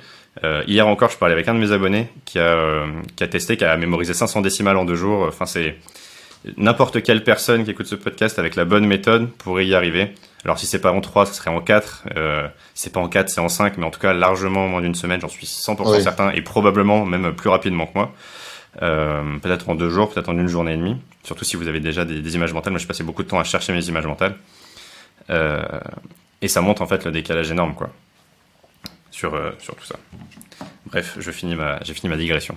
non, non, non, c'était très bien, c'était très bien. Mais enfin, j'ai fait deux podcasts aujourd'hui et c'est deux podcasts où on a énormément digressé et ça vaut de l'or. C'est clairement, moi, je suis refait, je suis refait et je pense que les gens qui vont écouter euh, seront refaits aussi parce que ça, c'est pas en parlant du super parcours que t'as fait. Euh, euh, ça va va aider les gens. C'est euh, en, en parlant vraiment des choses que tu as ressenties et ce que tu as vécu qui va aider les gens à comprendre qu'est-ce que eux peuvent vivre et comment ils peuvent le vivre. Et c'est ce que je kiffe dans ce podcast, c'est que c'est que des exemples comme ça. Et il y a plein de gens qui me font des feedbacks qui disent c'était trop bien cet épisode. Et c'est souvent quand on va vraiment en profondeur dans les pensées des gens. Nathan que j'ai eu avant toi, et, il me disait putain mais là je pars en mode philosophique, euh, genre tu sais, il voulait s'auto-censurer. Je fais non non mais vas-y mec, vas-y, c'est ça que les gens ils attendent, ils attendent de ouf ça. Ok. Euh, et bien, euh, ce que je vais faire, c'est que je vais pouvoir te poser. On peut aller sur mes petites questions finales. Ça fait 1h50 quand même qu'on est ensemble et on a digressé sur plein plein de choses. Je pense que euh, c'est suffisant pour pour les gens. Ils vont apprendre énormément de choses et ils pourront aller sur ta chaîne, je pense, pour pour en apprendre encore plus sur tous ces sujets-là. Du coup, ce qu'on va faire, c'est euh, une de mes premières questions finales. C'est qu'est-ce que tu aurais aimé qu'on te dise avant que tu te lances euh, dans toute ton en- aventure un peu? Est-ce que tu avais quelque chose que tu aurais aimé entendre? Ou euh, peut-être pas euh, Dis-moi. Euh, voilà, c'est parce que c'était, enfin, c'est parce que c'était le sujet de ma précédente vidéo, mais euh, de, de lance-toi avant d'être prêt, quoi. C'est parce qu'en fait, tu seras jamais prêt. Ta première vidéo YouTube sera de la merde, ta première newsletter sera mal écrite, ton premier post il sera, il sera pas bien, tu vas pas faire de like, de toute façon tu vas pas buzzer à moins d'avoir une chance incroyable. mais, mais si tu fais pas ton premier contenu, tu feras jamais ton deuxième, ni ton troisième, ni ton cinquième, et en fait c'est en expérimentant que tu progresses. Et du coup, tu seras jamais prêt quoi qu'il arrive. Donc lance-toi avant d'être prêt. Et moi j'ai beaucoup attendu et euh, beaucoup demander la permission et beaucoup chercher la, confiance en moi dans les autres, tu vois, au tout début. Et, euh, et maintenant, plus j'ai compris ça et, j'aurais aimé le comprendre plus tôt. En fait, je, pense déjà l'avoir compris tôt, mais euh, si je l'avais compris encore plus tôt, tu vois, je parlais d'Eliott tout à l'heure, incroyable, quoi. Ce mec a une confiance, c'est hallucinant. Et j'aurais gagné sûrement du temps, même si je suis content quand même de, ce que j'ai fait. Mais, mais voilà, se lancer avant d'être prêt, je pense que c'est une, une, grosse leçon que j'ai apprise cette année. et, et voilà. Ok, trop bien. Euh, je pense que ma troisième question, je sais déjà la réponse que tu vas me donner. On va passer à la deuxième. La deuxième, c'est est-ce que tu as une citation que tu aimes bien Quelque chose qui, qui te parle vraiment et qui t'anime? Euh, Ouais, moi j'ai. Euh, mes grandes inspirations, c'est Bruce Lee, Mike Horn et Naval Ravikant. Je t'en donnais une de Bruce Lee et une de Mike Horn. Une de Mike Horn, je sais pas si elle est tout à fait de lui, mais c'est si tes rêves sont pas, enfin, si tes rêves ne te font pas peur, c'est qu'ils sont pas, c'est qu'ils ne sont pas assez grands. J'aime beaucoup cette phrase. Euh, ça, ça, montre aussi de pouvoir se lancer avant d'être prêt. Tu vois, c'est un peu lié. C'est si t'as si t'as pas peur, c'est que c'est pas bon. En fait, c'est que t'es pas sur le, bon truc. Et en fait, la peur c'est bien. Et Macron dit d'ailleurs, la peur c'est ma maison. c'est incroyable. et, euh, et l'idée c'est de dire, euh, en fait, si tu stresses, si t'as peur, c'est plutôt un bon signe. C'est pas le signe de reculer, c'est le signe d'avancer. Ça veut dire qu'il y a quelque chose qui est en jeu. Ça veut dire que c'est important. Tu vois. Donc ça c'est la première que j'aime bien. Euh, et je m'en offre une deuxième parce que ça me fait kiffer. la deuxième, c'est de Bruce Lee. Je, je, suis hyper fan de Bruce Lee pour un million de raisons, mais là, on repartirait pour euh, une demi-heure de podcast. Mais euh, Bruce Lee a fondé une, une philosophie qui s'appelle le Jeet Kune Do. Certains disent que c'est un art martial, mais c'est presque plus une philosophie en fait de vie. Et le mantra de donc sur le logo du Jeet Kune Do, il y a marqué n'avoir aucune règle pour règle et n'avoir aucune limite pour limite. Et c'est ce qui me plaisait beaucoup avec euh, Bruce Lee, c'est qu'il il allait expérimenter, il allait prendre tous les arts martiaux, ce qui fonctionnait pour lui, il absorbait tout ça et il créait son propre style à partir de, toutes ces influences pour essayer d'aller à l'efficacité extrême, tu vois. Qu'est-ce qui fonctionne vraiment? C'est pour ça qu'on dit souvent que Bruce Lee est un des précurseurs du MMA, par exemple. Euh, et du coup, le mantra du Jeet Kune Do, c'est une des citations que je sors tout le temps. C'est mon mantra à moi aussi. C'est absorbe ce qui est utile, rejette ce qui ne l'est pas et ajoute ce qui t'est propre. Et ça, je trouve que ça, ça matche parfaitement avec la posture de l'explorateur dont je parlais tout à l'heure. Et, euh, et, du coup, c'est l'une de mes citations favorites. Quoi. Et ben, elle va aller dans mon bucket des favorites aussi, elle est vraiment stylée. Et ça me parle beaucoup, euh, beaucoup cette citation. Merci pour ça. Voilà. Je sais même pas si c'est une citation en fait, c'est un mantra. oui, un mantra, un mantra. Mais euh, ouais. tu m'as compris. D'ailleurs, si, si ça. Enfin, si vous, si vous kiffez un peu ce délire, il y a, il y a le, livre Tao of Jeet Kune Do de Bruce Lee qui est hyper bien. Alors, il parle d'entraînement de, sur son art martial, mais euh, toute la première partie, c'est vraiment la partie philosophique. Et tu te rends compte que c'était un précurseur de plein de choses, même du minimaliste, du minimalisme, pardon. Et, euh, et c'est hyper, enfin, c'est que des aphorismes. Euh, c'est un peu, en fait, il notait des trucs et pour lui-même, c'est un peu les, les notes à moi-même, enfin les pensées à moi-même de, de, ce qui c'est Marc Aurel, je crois qu'il avait ça, fait ça. Mais euh, bref, en mode Bruce Lee, quoi. Et, euh, et c'est une lecture que, que j'avais bien kiffé. Eh bien, je sais déjà à qui je vais offrir ce livre, en plus d'essayer de le lire aussi. Mais euh, j'ai des potes à qui ça, ça, ça, pourrait pas mal les toucher. Euh, écoute, là, il me reste deux petites questions. Il y en a une qui est pour moi, et celle-là, je pense que je connais la réponse, c'est qui c'est que je dois inviter dans ce podcast selon toi, après toi? Euh... Ah, mais vas-y, j'ai trop parlé de lui, du coup, faut que t'invites Elliot.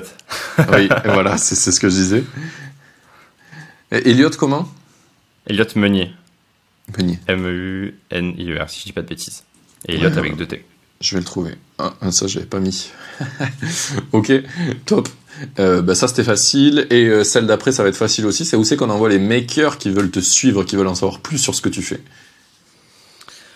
Euh, bah, Sur Ulysse Lubin, en fait. Vous tapez Ulysse Lubin sur YouTube ou sur Insta ou, ou sur Google et vous me trouverez. tout est à mon nom. Et le, là où je, je, publie le plus sur mon quotidien, c'est Insta. Je suis très mauvais sur Insta, je suis pas une grosse communauté.